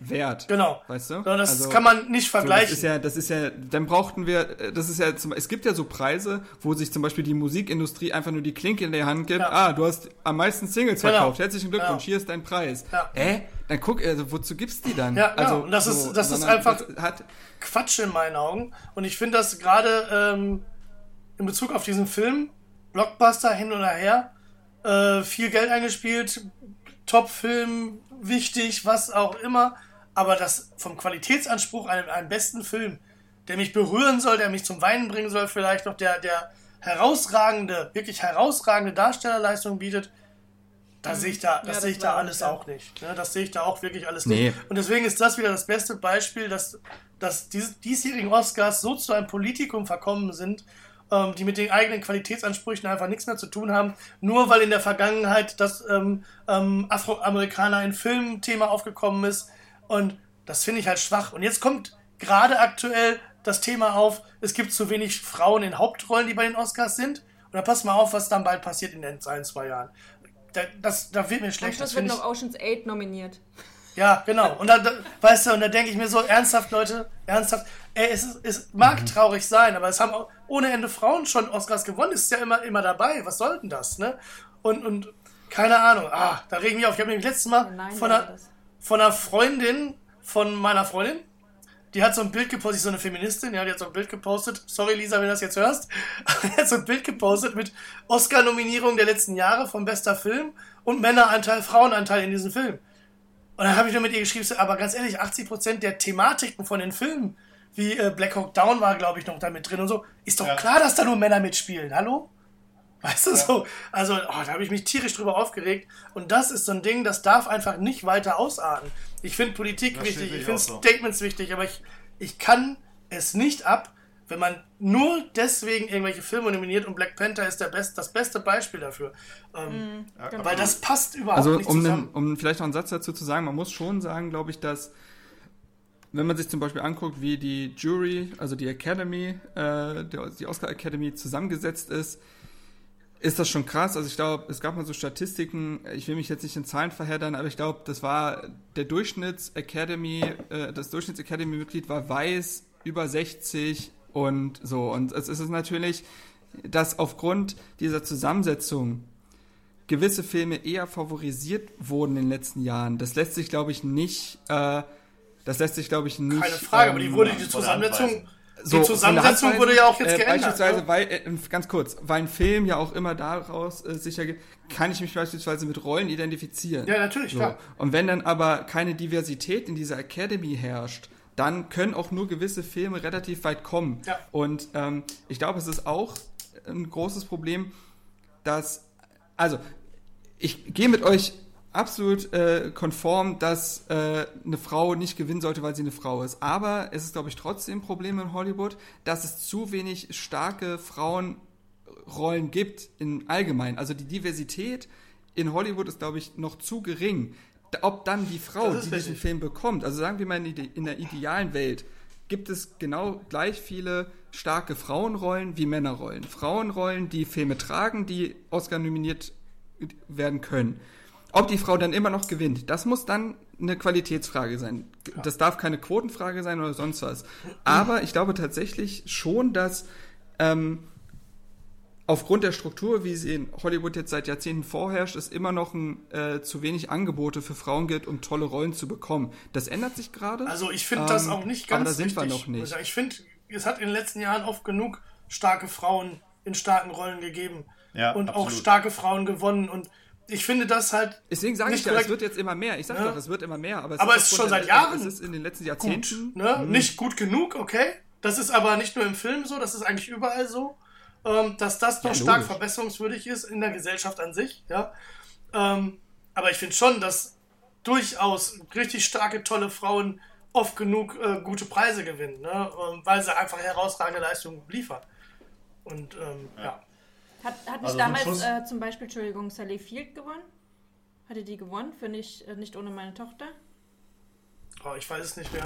Weiß ich nicht Oder mehr. Das nur der Film? Aber ähm, es, ist, genau, es kommt, ja, es kommt ja auf den Film an, aufs Drehbuch, ob, das, ja. ob da eine Frau im Fokus steht oder ein Mann. Ja? ja. Und wenn, ja, der Sascha sagt, äh, Black Hawk Down ist halt nur mal ein Film äh, über eine, eine, eine, eine, wahre Begebenheit, wo Soldaten kämpfen, wo es keine Frauen gab in ja, der dann, Zeit. Ja? Ist dann so? ist das klar, dass dieser Film von Männern dominiert ist. Ähm, also kann man da keine Statistiken aufstellen. Ich halte so, so Statistiken, da gebe ich, gebe ich dir völlig recht, Sushi, für totalen Schwachsinn. Ja? Ähm, weil das, das würde zu einer Reglementierung führen. Das ist auch so falsch verstandene politische Korrektheit. Ja. Ähm, dass du, dass du dann plötzlich äh, so und so großen Anteil das und das und das oder diese ganzen, diese ganzen Oceans 8, Ghostbusters mit Frauen besetzt. Ey, das Ja. braucht kein Mensch. Ja, ist so. Holt euch ein originelles Drehbuch, besetzt das nur mit Frauen, ich bin voll dabei. Ja. Ja. Aber jetzt auf Zumal Teufel komm diese Filme ja nicht mal feministisch waren. Ist so, ja. Nochmal neu zu verfilmen. Jetzt, jetzt kommt ähm, hier ähm, der Mel Gibson-Film, äh, was Frauen wollen, kommt jetzt, was Männer wollen. Ja, das- Alter, als ich den Trailer gesehen habe, hätte ich am liebsten die, gleich den Fernseher aus dem Fenster geworfen. Ich sag, was soll das? Gibt es nichts Originelles mehr, was, was ihr erfinden könnt oder was? Und gerade es gibt doch genug Frauenthemen, die man richtig geil machen könnte. Warum macht man Ja, denn so einen. Scheiß? Weißt du, es gibt Ja. doch genug Ja, ja, Dinge, ich meine, die. es gab ja in den letzten Jahren auch gute Rollen. Denken wir beispielsweise an Room, ne, mit Bill ähm, Larson. mega der Film. Äh, Großartig. denk, denken wir an eben Three Billboards Outside ja, Ebbing, ey, Mississippi. die spielt alles ja. an die Wand in dem Film. Ich finde das so geil, wie die spielt, diese Frau in dem Film. Ja, Ja, Missouri. ähm, nicht Mississippi. Habe ich Mississippi Nein, gesagt? du hast Missouri gesagt. Oh, Missouri. Ja, fast, fast. Eine Mischung, ist eine. Mischung. Ja, nee, aber äh, klar, die Filme zeigen ja auf, dass es solche Rollen geben kann. Beispielsweise steht ja jetzt auch in, den, äh, in der neuesten Star Wars Trilogie steht ja auch eine Frau im Fokus, ne? Ja, Ähm, ja das ist auch gut Ja. so. Das ist auch wichtig. Ja? Nicht ohne meine Tochter stimmt nicht. Das war das äh, der schlechteste, schlechteste Schauspielerin-Award, den sie Ja, damals okay. gekriegt hat. Ähm, aber, aber Can You Ever Forgive Me, wenn sie dann gewonnen hätte, als beste Ja. Schauspielerin, da wäre ich auch. Äh, Ja, hätte ich, Hätte ich oh, auch absolut. gegönnt, ne? absolut. Also ich habe es, der, der Olivia, wie heißt der, Coulthard, ähm, glaube ich, ne? Ähm, der habe ich es auch sehr gegönnt, weil äh, The Favorite haben wir uns auch reingezogen.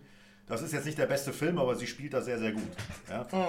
Ähm, kann man sich aber trotzdem mal reinziehen. The Favorite übrigens. Ja. So, äh, wer ist denn dran überhaupt hier? ich habe jetzt als letztes vorgestellt und dann hatte ich das Zepter, glaube ich, an Pia Ja. weitergegeben. Also wäre Pia jetzt wieder dran. ja. Wo wir gerade bei starken Frauen sind, ist das ja auch eine super Überleitung, ne? Oh ja. Also wegen Pia. Also wegen Pia. Gewinne ich jetzt einen Oscar? Ja. Ja, unbedingt. Den überreichen wir dir dann. Den Cliffhangers, den Cliffhangers Oscar. Ich widme mich auch einem äh, Männerfilm jetzt gleich. Nein, mit einer männlichen Besetzung, Hauptbesetzung. So, Das stimmt. Skandalös. und Skandalös. zwar geht es ähm, also um den Film First Man, deutsche Übersetzung oder Filmtitel Aufbruch zum Mond. Ich finde, das klingt wie so eine Kindergeschichte, wo so ein, weiß nicht, so ein Plüschbär zum Mond fährt, weißt du? Ja, so und ich. Liebe diese eingedeutschten Titel einfach. Das ist so Das ist schlecht. einfach schlecht. Also, Wirklich. Was soll man sagen? Also, wir schreiben das Jahr 1961 und der Testpilot Neil Armstrong bewirbt sich nach einer familiären Tragödie ähm, für das sogenannte Project Gemini der NASA. Ähm, trotz des Schicksalsschlags und der möglichen Auswirkungen, die die Reise äh, auf seine Psyche haben könnten, ähm, wird er als Astronaut auserwählt und befindet sich zugleich inmitten eines Wettrennens um die erste erfolgreiche bemannte Mondlandung zwischen USA und der Sowjetunion. Ähm, der Film geht 2 Stunden 22 Minuten. Fandst du das zu lang? Ich glaube, das ist tatsächlich das einzige kleine Problem an dem Film. Ja. Ich glaube, dass er eine Viertelstunde zu lang ist. Okay. Also ich fand den visuell absolut atemberaubend und ähm, auch alleine, ich glaube, er hat einen Oscar für ähm, Visuelle Effekte, ja. visuelle, nee, für die, Auszeichnung für beste visuelle Effekte. Ja. Nominiert war er für bester Ton, bester Tonschnitt, bestes Szenenbild und noch. bester Ton hätte ich mir noch gewünscht, weil das war auch Ja. fantastisch. Das Total stimmt. nervenaufreibend, die Geräuschkulisse. Und ähm, ja, das ist halt ein Film über einen Meilenstein der Menschheitsgeschichte, über den ersten Menschen, der je einen Schritt auf den Mond gesetzt hat. Und ähm, ja, zeigt auch die psychischen und seelischen Strapazen auf, die viele Männer bildsprachlich auf der Karriereleiter zum Mond in Kauf nehmen mussten. ähm, ja, dann, was wir noch äh, vor Augen geführt bekommen, ist der Konkurrenzkampf zwischen Amerika und Russland. Ähm, bekommen wir einen guten Eindruck vom Erfolgsdruck, der damals auf die NASA ausgeübt wurde.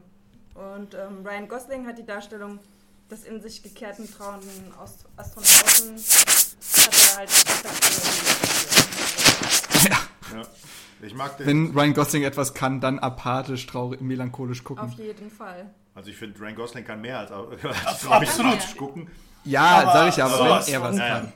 Ich äh, finde den auch einen ganz großartigen Schauspieler und auch sehr sympathisch. Ich mag Ja. den Typen. Also ich habe den gestern, Und ich habe gestern, ich habe den gestern geguckt und ähm, da habe ich irgendwann, Gestern erst. ja, da habe ich nur, nur gesagt zu meiner Freundin, ich liebe es, diesen Menschen beim Schauspielen zuzugucken, weil der muss, Ja. der muss gar nicht reden, der macht einen Mundwinkel, verzieht er irgendwo hin und du weißt genau, was er ausdrückt, wie er mit seinen Kindern da spricht und dann an seinen Händen rumfummelt und seinen Ring dreht Ja. die ganze Zeit. Diese kleinen Nuancen in seinem Schauspiel, die vermitteln dir genau dieses beklemmende Gefühl, was er gerade hat, weil er sich vor seinen Kindern nicht Tom Hardy erklärt. kann das auch sehr und, gut. Ja, und das finde ich einfach so toll anzusehen. Ich kenne viele, die können damit nichts anfangen. Die sagen, der, der guckt immer gleich, der macht immer das Gleiche. Macht er nicht. Das sind die kleinen Details, die, die eine Mimik und eine Gestik einfach ausmachen, mit der er trans also Gefühle transportiert. Und ich finde, das macht er so großartig. Ja. Ich glaube, ohne Also den ich hab- hätte ich den ich Film Green echt Book- langweilig gefunden, muss ich sagen. Ich habe Green Book nicht gesehen, ähm, kann deswegen zu dem Film nichts sagen, aber zu den Filmen, die ich gesehen habe, da war First Man auf jeden Fall der stärkste Film. Ähm, Oh. Was ich an dem Film so, also ich war ja sowieso schon sehr heiß drauf, weil Filmmusik Justin Hurwitz, Damien Chazelle führt Regie, Ryan Gosling spielt mit, also das Erfolgstrio aus äh, La La Land, einem meiner Lieblingsfilme, muss ich mittlerweile sagen, äh, darf sich dann da nochmal beweisen. Das war natürlich schon mal Motivation pur, diesen Film zu gucken. Ähm, ich finde diesen Film so genial, weil er, das könnte man jetzt, man, man hätte First Man sehr groß aufziehen können. Man hätte, man hätte ihn sehr patriotisch aufziehen können. Man hätte Ja. das äh, sehr anstrengende Training zeigen können. Man hätte noch, man hätte diesen Russland-USA-Konflikt noch viel weiter aufzeigen können, beispielsweise auch in der politischen Dimension. Was Damien Chazelle mit dem Film aber macht, ist, er bricht das auf Neil Armstrong runter und seine Weggefährten und macht eine Charakterstudie draus. Ja, daraus, darum geht es ja letztendlich. ähm, ja. Und das, finde ich, ist ein so genialer Schritt gewesen, der diesem Film so viel Wert gibt, so viel Schwere, aber gute Schwere, ähm, dass ich den ganz, ganz äh, ausgezeichnet finde, ganz äh, eigen, ähm, unglaublich melancholischer Film, äh, der diese letztendliche Mondlandung ja eigentlich, das, das, also diese, diese letzten 20 Minuten des Films sind die ruhigsten des Films. Tatsächlich. Aber auch die besten. Obwohl da das große Ereignis stattfindet, auf das alle hinarbeiten. Und das finde ich ist irgendwie, das sind, es gibt so kleine Kniffe in dem Film, die irgendwie dem ganz besonderen Ton geben, eine ganz besondere Würze. Ähm, natürlich gespickt mit großartigen Schauspielern. Also äh, ich, ich kannte gefühlt fast jeden männlichen Schauspieler, der da mitgespielt hat. Sie kannte ich tatsächlich. Janet Armstrong, seine Frau, war mir bis dahin nicht so bekannt, aber. Das war doch die Claire Foy aus äh, The Crown. Ja. Ah ja, stimmt. Ja, genau. Oh, tatsächlich. Ja, The Crown habe ich noch nicht geguckt. Ich auch nicht. Ähm, so, aber da spielt ja beispielsweise, weiß nicht, Pablo Schreiber spielt Mhm. da beispielsweise mit. Den kennt man ja zum Beispiel aus Orange is the New Black oder American Gods. So beispielsweise. Oder Corey Stoll, der in House of Cards mitgespielt hat. Oder ja, man könnte jetzt einige nennen. Ähm, und dieser Film ist sehr, sehr ruhig. Also wirklich sehr, sehr ruhig. Es passiert eigentlich nicht viel. Es sind die äh, von Sascha auch schon genannten Nuancen, die diesen Film ausmachen. Äh, es wird einem aber immer wieder bewusst, was für ein Himmelsfahrtkommando das war, wenn die da in ihren Maschinen sitzen und alles ruckelt wie Sau und du denkst dir, Alter, da, dich trennt gerade eine Metallplatte vom Weltraum. So, das ist schon ein sehr beklemmendes Gefühl und das macht er aber ohne, ohne P Person zu heroisieren, ohne ähm, den großen Pathos in diese Geschichte zu legen. Und das, finde ich, macht diesen Film ganz besonders. Ja, ich finde, und er- er das ze- mit so einem Brett von äh, Filmmusik, ey.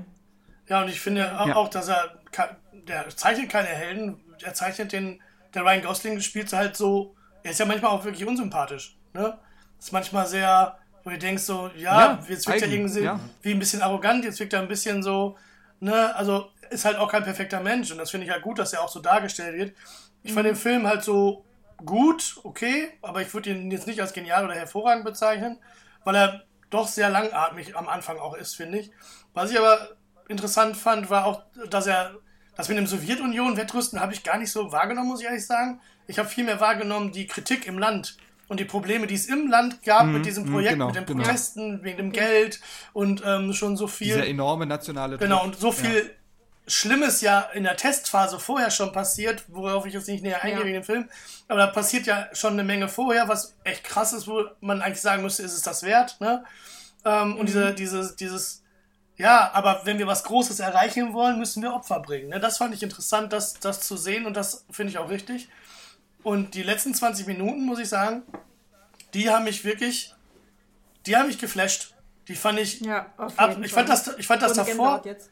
Ja, ich fand das davor, fand ich alles okay. manchmal ein bisschen langweilig, manchmal ein bisschen interessant.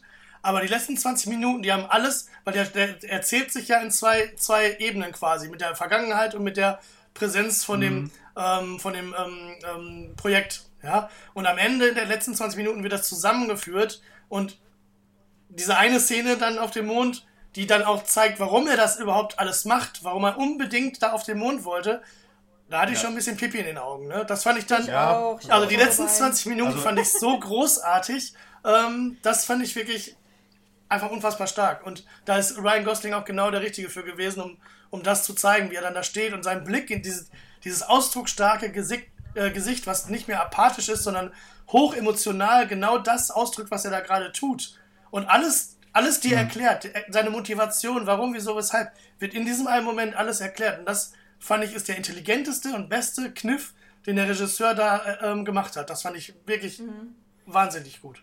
Ja, und das eben ohne bewusst auf so eine Tränendrüse zurück. Genau, das ganz war- subtil, ganz subtil. Film. Ich finde Ja. das so, was ich halt genial Ja, finde, ist, dieser Film hätte, hätte so pathetisch werden können, Ja. hätte so emotional aufgeladen werden können von, also von den Machern, aber er, er überlässt es dem Zuschauer, da die, seine Emotionen reinzupacken. Und das finde ich halt ist eine sehr, sehr schöne ist- Entscheidung. halt- der, also stell dir mal vor, also es, hätte genug andere Regisseure gegeben, diesen, die diesen Film zu solch einem Ja. stilisierten, heroischen, pathetischen Matschhaufen Das ist ja auch in der Tat hätten. einer der größten Kritikpunkte gewesen in Amerika selber, dass dieses Thema der Mondlandung eigentlich zweitrangig ist und es eigentlich nur um ihn geht. Ne? Und ich finde genau wie du, Ja. das ist eigentlich das, das Gute an dem Film, dass das genauso gemacht wurde. Absolut, genau. Der Film Also wäre niemandem in Erinnerung geblieben, wenn der, äh, wenn der so gemacht Ja, worden wäre, glaube ja. ich. Also kommt- so anders. Der kommt ja ohne Patriotismus aus. Ja, also wie der Ja, du schon gesagt hast, das war ein großer Kritikpunkt in den USA, warum da jetzt nicht äh, die, die Flagge. Ich sehe da nicht eine, Äh, ich habe da nicht eine Flagge ja, doch, gesehen. die, gefühlt. äh, er, er steckt die Flagge ja in den Ja, Mond, genau. aber das ist die einzige, Ja. einzige Szene, wo das vorkommt. Es ist, Das musste aber Es ist halt eine vorkommen, ansonsten- Über Menschen, die irre genug sind, die Idealisten genug sind, sich in so einen Schrotthaufen reinzusetzen, der da Ja. zusammengedengelt worden So ist, obwohl Respekt vorher mehrere Crews draufgegangen sind. Aber mit Fokus äh, um auf das ihn. Ne? durchzuziehen. Ganz genau. Und ähm, das, das ist das, was den, was den Film ausmacht. Und da, da gebe ich äh, dem Sushi und dem, dem McLovin hier recht. Ähm, der kommt ganz unaufgeregt, ohne Pathos, ohne Patriotismus, ohne den ganzen Quatsch aus. Es, es wird sich hier konzentriert auf die, auf die Männer, The First Man, die da hochgeflogen sind. Ja, die, die bekloppt genug waren, das zu tun. Ja, das muss man einfach so sagen. Ja. Ja, ist so, Ja, definitiv. eben. Man sieht ja, dass der Mann, dass der Mann Probleme hat, in, auch in seinem Haushalt. Ja, ja, in dieser Zeit, wo er, äh, nachdem dieses tragische Ereignis passiert ist, distanziert er sich so sehr von seiner eigenen Familie. Das merkst du ja richtig. Er, er ist kein, du hast keine Szene in dem Film, ist mir richtig aufgefallen, in der er wirklich aktiv mit seinen Kindern spielt. Doch, doch, Ja. aber bevor dem, Ereign- Doch, ja, vor stimmt. dem Ereignis. Da siehst du ja genau ja, am Ende ach, ja, ja sorry, das, sorry, das meinte Ja. ich. Falsch formuliert, genau. Also danach ist da solch, solch eine Distanz, ähm, was dann aber wieder durch diesen Moment auf dem Mond, den wir jetzt schon äh, angesprochen haben, dann wieder quasi umgedreht wird. Und das ist irgendwie, ja, das ist emotional schon echt groß Auf jeden Fall, gewesen. das stimmt. Ja. Auch von der, auch seiner Ehefrau, finde ich, also Claire Foy, die hat das sehr gut gespielt, weil Mega. man Ja, merkt ihre absolut. Verzweiflung auch an, dass Ja. sie die ganze Rolle übernehmen muss, die Kinder, sich um die Kinder zu kümmern, wenn er immer wieder nicht da ist und immer Ja. wieder diese Sorge um ihn, ne? Ja. Was passiert, wie komme ich dann mit dem Leben zurecht und so, also Da habe ich auch gestern noch mit meiner. Freundin drüber, drüber gesprochen. Ich so, jetzt stell dir mal vor, ich würde zum Mond fliegen. Was wird das mit dir machen? Wenn du davon ausgehen Ja. musst, dass ich vielleicht gar nicht wiederkomme, weil, weil für, den, für deinen Partner ist das, du hast diesen Wunsch und der ist groß. Der ist für dich groß. Aber für deinen Partner, für deine Familie, deine Frau, der Wunsch ist groß, dass du eine behütete Familie hast. Das heißt, Richtig. dass sie diese Opfer bringt und sagt, okay, ich akzeptiere jetzt, dass mein Mann vielleicht nie wiederkommt und seine Familie alleine lässt. Also das muss Und doch auch super krass sein und ich finde, sie macht das so toll und auch wo die ersten Probleme auf, wo sie da steht, ihr habt gar nichts im Griff, ihr tut so, als hättet ihr was im Griff, ihr habt einen Scheiß im Griff, so ne, wie sie da ausrastet, Ja. weil sie so verzweifelt ist und weil das auch widerspiegelt, wie viel Druck sie eigentlich hat, ähm, damit zurechtzukommen, was da passiert. Das fand ich auch Ja. äh, super stark gespielt von ihr. Aber Absolut. wie sie ihn auch äh, sein, also er selbst sein lässt und es auch versteht, also so viel Ja, Verständnis ja. aufbringt, aber dann mit der Faust auf den Tisch haut und äh, sagt, du musst das jetzt den Kindern erklären, das fand Ja. ich. Äh, Das, die Szene finde ich mit ihr auch mit am Eben, stärksten. Diese Frau ist nicht Wirklich. Beiwerk in diesem Film, Ja. sondern ist ein eigenständiger Charakter Ja. und das finde ich halt wichtig. Eine starke Also auch einfach Frauenrolle in einem Männerfilm. Ist das nicht toll? Ja, und vor allem auch zu, ja, zu der Zeit. Ja, auch zu der Zeit. Wir reden ja hier von den 60ern.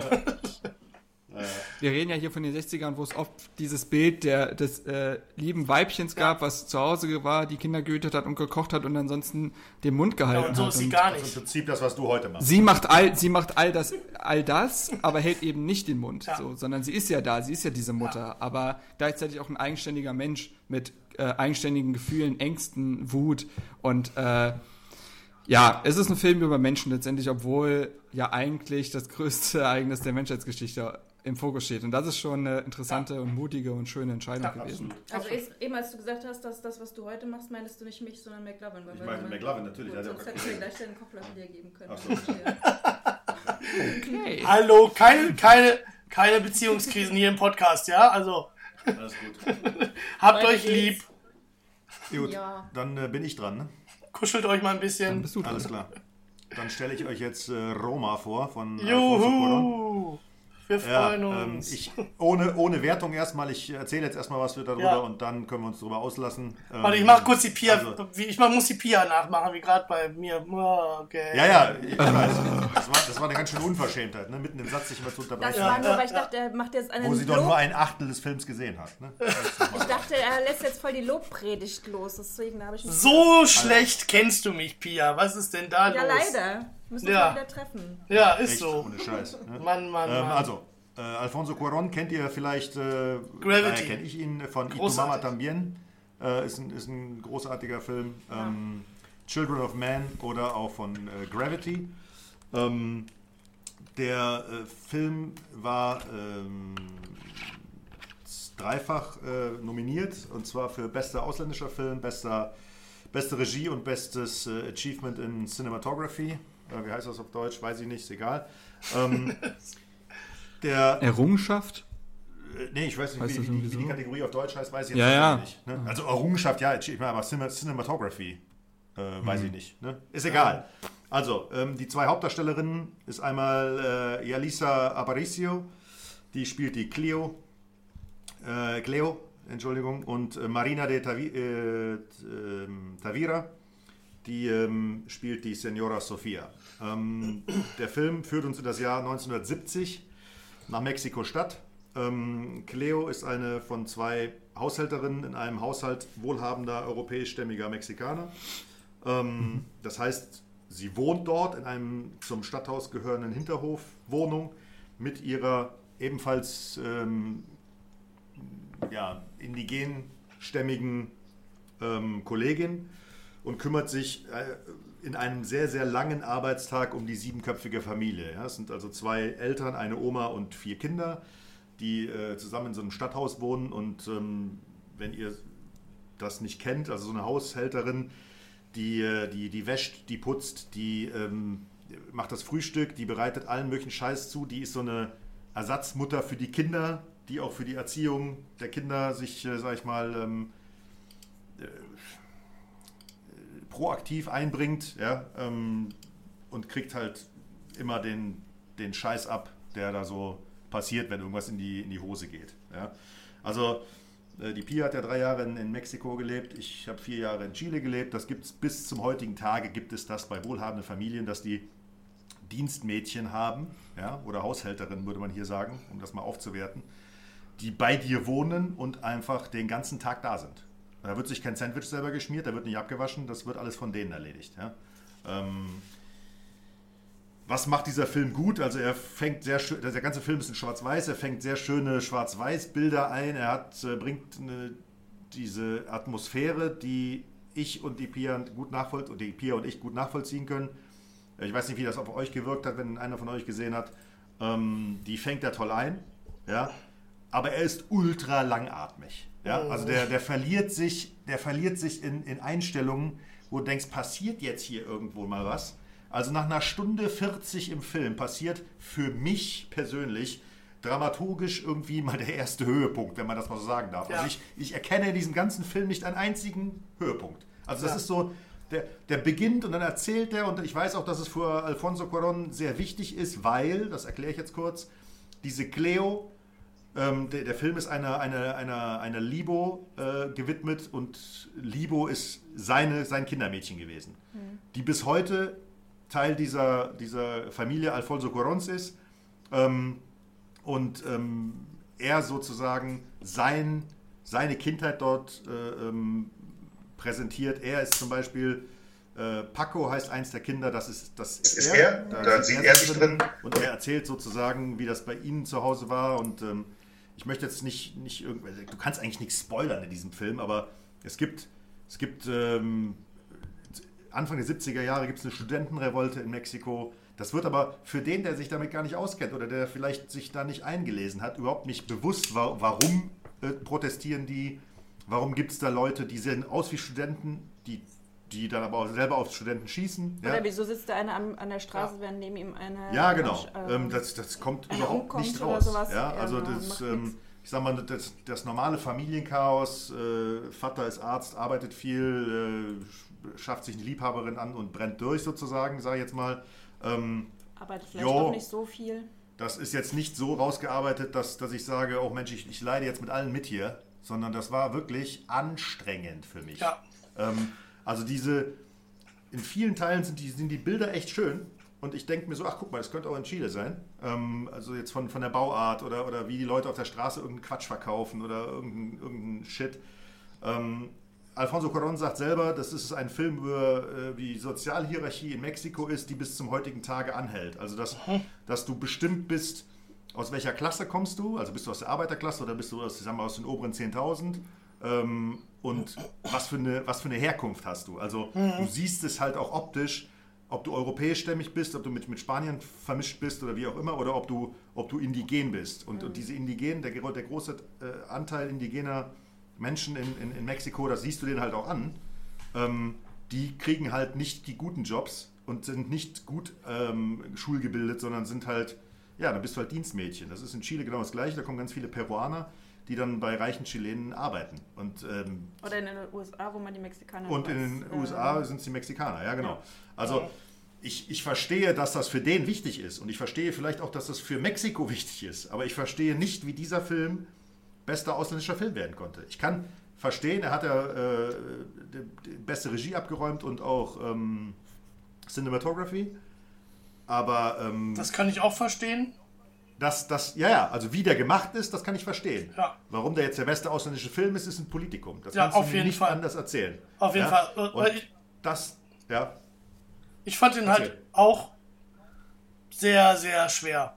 Also ich habe mich da extrem schwer mit getan, ihn zu gucken, weil ich ihn zutiefst langweilig empfunden habe, 80% des Filmes. Ähm. Der arbeitet, na klar, der arbeitet mit diesen langen Kameraeinstellungen ohne Schnitt, die ich prinzipiell auch, das finde ich, also technisch, regietechnisch ist das hervorragende Arbeit, gar keine Frage. ja. Ähm, auch diese Einbindung von realen Ereignissen dann halt immer, ne, fand ich auch stark. Das waren so die Momente, die mich dann auch berührt haben, ähm, wo ich sage, das war stark. Aber die Geschichte von ihr, pff, also weiß ich, nicht, der Film fängt Ja. an, er läuft und dann ist er zu Ende. Und du hast zwischendurch vielleicht zwei, drei Momente, die, ähm, die halt stark sind. Und Ja. also außer wirklich regietechnische Brillanz, die er wirklich nun mal hat, das kann man nicht, ähm, nicht leugnen, hat der Film für mich gar nichts. Ich habe in einer Szene habe ich äh, wirklich Rotz und Wasser geheult. Das liegt aber daran, dass ich bald Vater werde.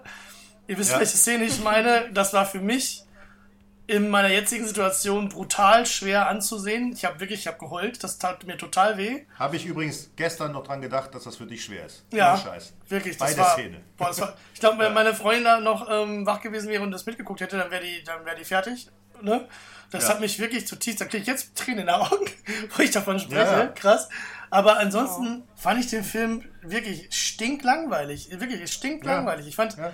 ähm, auch, auch diese, dass das ein Problem ist mit der gesellschaftlichen Klasse und alles. Ich fand, das kam nicht rüber in meinen Augen. Das war alles so. Nein. Ähm, das Null. null emotional und null Wirkung und ich verstehe überhaupt nicht, wie das ähm, als bester ausländischer ähm, ähm, Film gewinnen konnte. Also Jetzt- das ist mir ich wirklich ein hatte- Rätsel. Es waren Deutsche auch nominiert. Ja, ne? Ja, genau. Deutscher war auch nominiert. Aber Und Wie das, konnte der also nicht es, es war, sie Echt? war, ja, So. sie war ja als beste Hauptdarstellerin nominiert auch. Und ähm, die gemacht, Marina war als, als, als beste Nebendarstellerin nominiert. Das kann ich überhaupt nicht nachvollziehen. nee, also überhaupt sie spielen beide solide, aber das ist jetzt keine herausragende schauspielerische Leistung, wo man Nein. sagt, Mensch, ey, da musst du, da musst du mal einen Oscar für kriegen. Wie die, Ja. wie die äh, ihre Arbeitgeberin oder was, die war auch nominiert? Ja, die. Na, die, das verstehe ich auch nicht. Aber Nee, sie hat für was denn? Marina de. Taviria.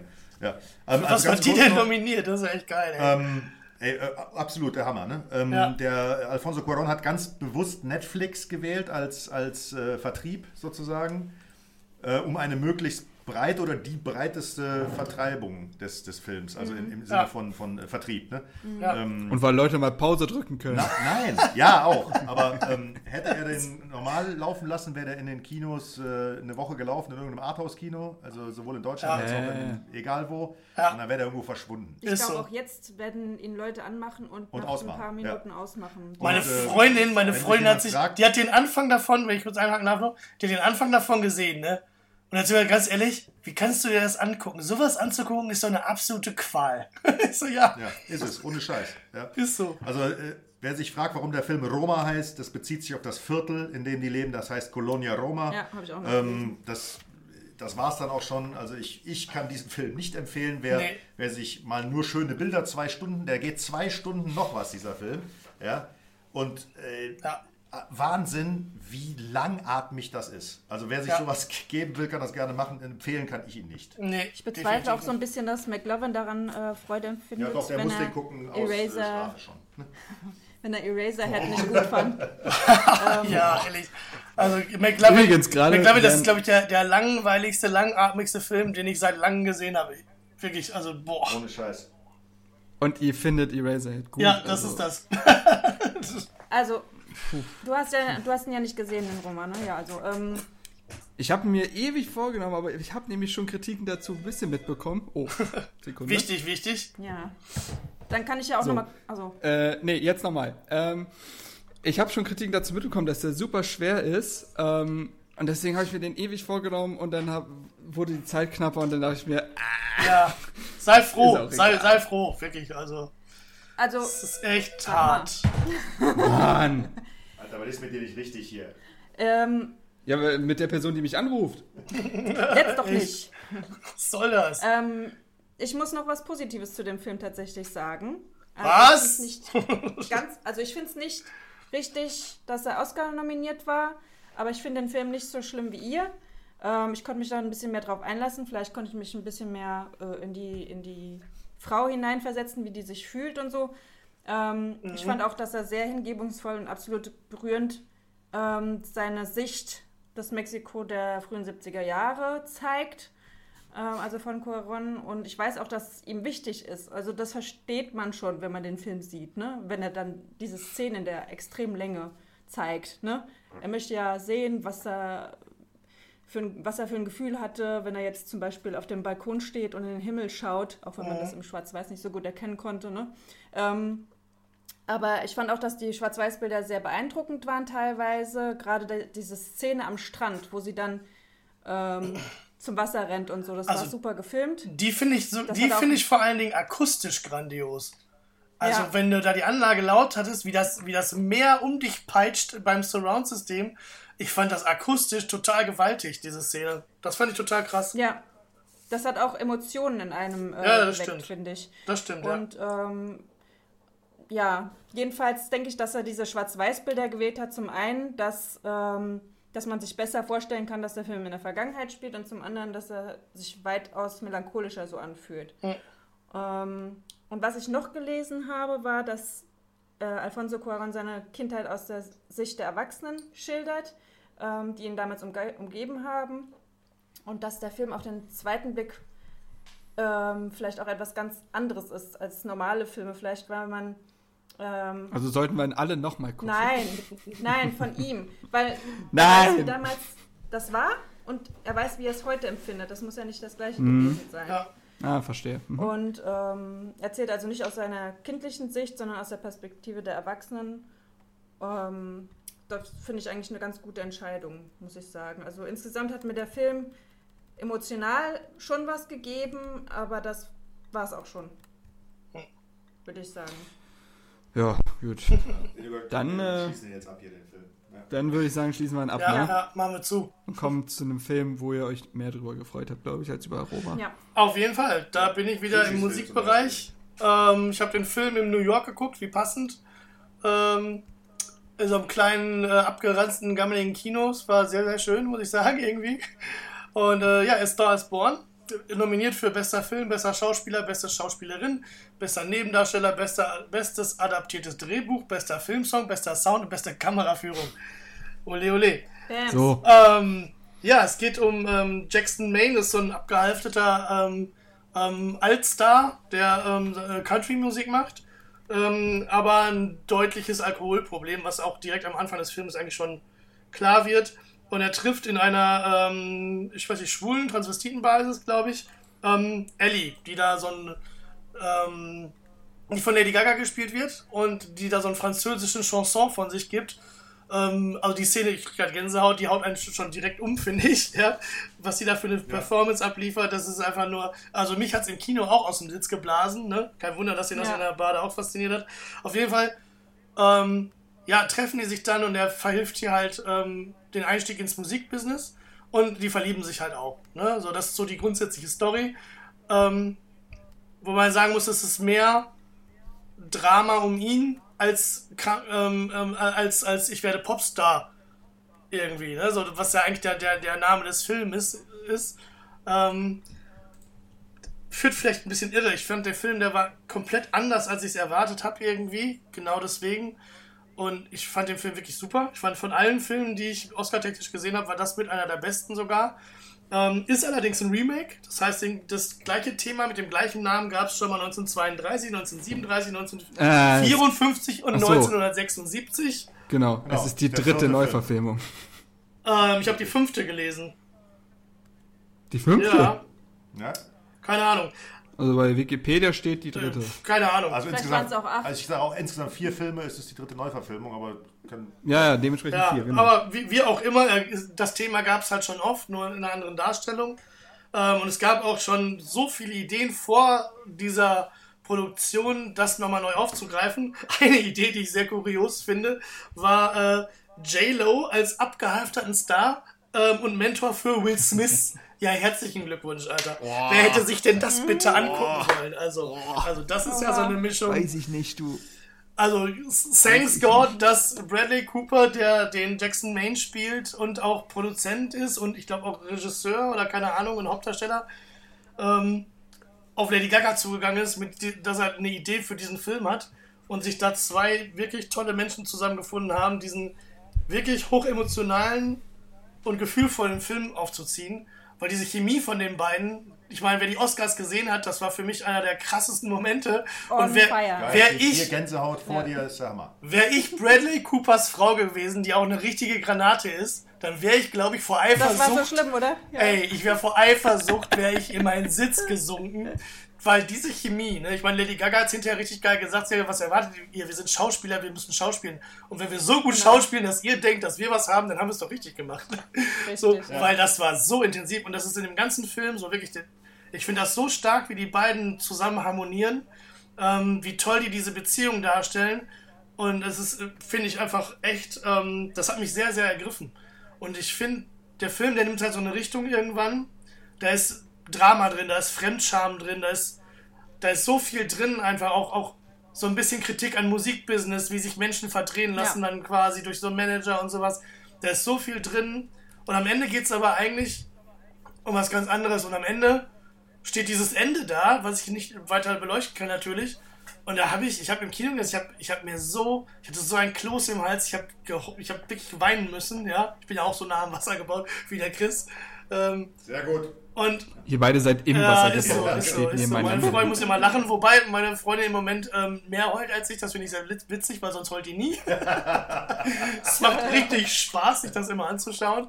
Ähm, aber auf jeden Fall hat mich der Film wirklich, der hat mich, ähm, der hat mich tief berührt. Und ich fand den, auch wenn es ein Remake ist, auch wenn, klar, das kein perfekter Film ist und bester Film, ja, weiß ich auch nicht, ne? aber er ist emotional unfassbar stark und wird getragen von zwei hervorragenden Schauspielern mit einem hervorragenden ähm, ähm, Score dahinter, den Lady Gaga geschrieben hat. Also wirklich diese, diese Bühnenszenen, ja.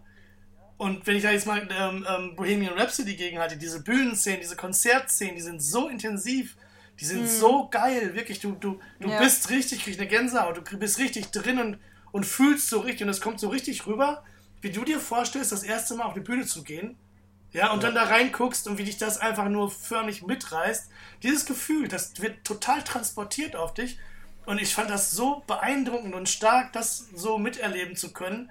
Ähm, Lady Gaga hat zum Film gesagt, ich habe mich selbst so offen gezeigt wie noch nie. Ja. Ich habe mich komplett fallen ja. lassen und das war das Beäng beängstigste, was ich jemals und getan habe. Und das, merkt, das merkt man in jeder Phase. Also ich finde, sie sah auch in vielen Szenen so wahnsinnig hübsch aus. Ja, sie ist ja immer so ein, so ein schmaler Grad zwischen sie sieht gut aus und sie sieht schräg aus.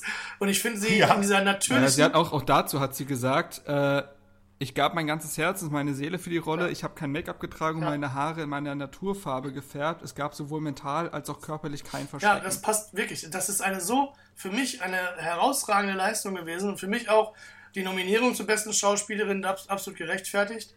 Ähm, ich fand auch ihn ähm, die Nominierung fand ja. ich auch gerechtfertigt, weil er spielt das so, so gut in meinen Augen. Ähm, ich fand das so toll. Er ist halt auch so, ich mag den halt eh, ist ein sympathischer Mensch. Und dass er von diesem ähm, ähm, Hangover-Ding, ja. ja. dann so eine Leistung abliefert in so einem Charakterdrama. Ich fand das einfach, das hat mich einfach wirklich äh, berührt und mitgerissen und ich kann den Film definitiv jedem äh, ans Herz legen, ähm, der so ein bisschen auf sowas steht. Und dass er den besten Song gewonnen hat, ich sag mal, das war ja absolut mega klar, ne? weil ich finde auch den Song, ich finde den Song auch also- super gut, weil der, der ist sehr, sehr eigen und der bleibt trotzdem im Kopf, ja, und der ist, ach, ja. ich finde den einfach stark und es gab eigentlich auch gar keine andere Möglichkeit, dass dieser Song wenigstens einen Oscar gewinnt, damit dieser Film irgendwas gewinnt. Ähm, ja, und das hat Lady Gaga meiner Meinung nach auch sehr, sehr, sehr verdient. Ja, ja absolut. Also die, ja. diese Live-Performance bei den Oscars war super, muss ich sagen. Die ganzen Szenen, wie du schon gesagt hast, die wirken ja so authentisch, weil die auf wirklich echten Festivals sich einfach in einer, in einer 10-Minuten-Slot eingekauft haben. Das, das ist, so ein One-Take, das muss man sich mal vorstellen. Ach krass. Ähm, die gehen auf die Bühne, das wird einfach, die, die haben da live gesungen und das ist einfach aufgenommen worden. Die Anfangsszene vor allem, die so richtig der absolute Hammer, Hammer. Ist, ja. Wenn man sich mit dem Film auseinandersetzt, äh, auch Bradley Cooper hat ein Jahr lang mit dem Sohn von äh, Willie Nelson, das ist ja so ein Country-Star, jeden Abend bei sich im, im, im, Keller gehockt und hat Gitarre gespielt und hat an seiner Stimme gearbeitet und äh, auch was, was du schon beschrieben hattest, wie Lady Gaga da ähm, so aufgegangen ist in, in, einer, in, einer, in einer Leistung, die, die so die, ja, die, die, die, die innere Seele zeigt und so. Ja. Ich fand den auch echt sehr beeindruckend, muss ich auch sagen. Ja. ja, also dieser Auftakt am Anfang bei Cooper auf der Bühne war mit das Stärkste für mich am Film. Um, wie er halt die ganze Menge da äh, zum Tosen bringt.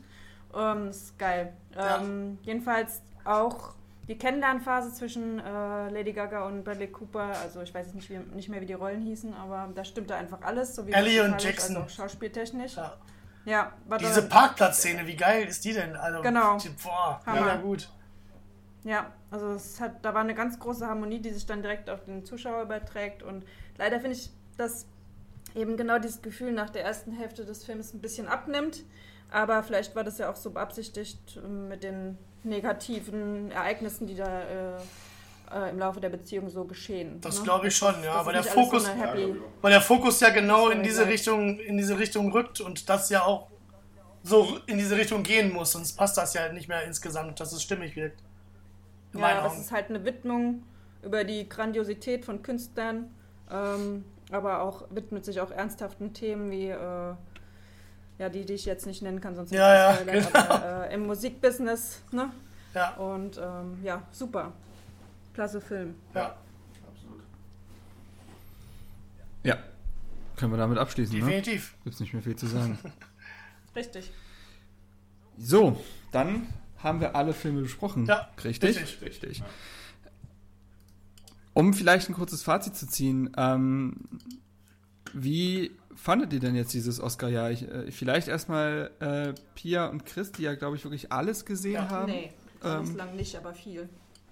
Äh, äh sorry, also ander, äh, anders. Die alles der alle der Filme gesehen haben, die jetzt genannt Ach wurden. So, so. Ja, ja, ja. Äh, dass alle Filme, das ist natürlich nochmal ein ganz anderer Schuh. Yeah. Ähm, wie fandet ihr denn das Oscar-Jahr jetzt auch im Vergleich zu den letzten Jahren? Soll ich vielleicht kurz vortragen, wer 2018 und 2017 bei bester Film nominiert war, um vielleicht ein kurzes Gefühl dafür Du zu willst geben? den Arrival nennen. Ja, das auch. Nein. also, 2017 waren nominiert für bester Film äh, Moonlight, Arrival, Fences, Hacksaw Ridge, Hell or High Water, Hidden Figures, La La Land, Lion und Manchester by the Sea.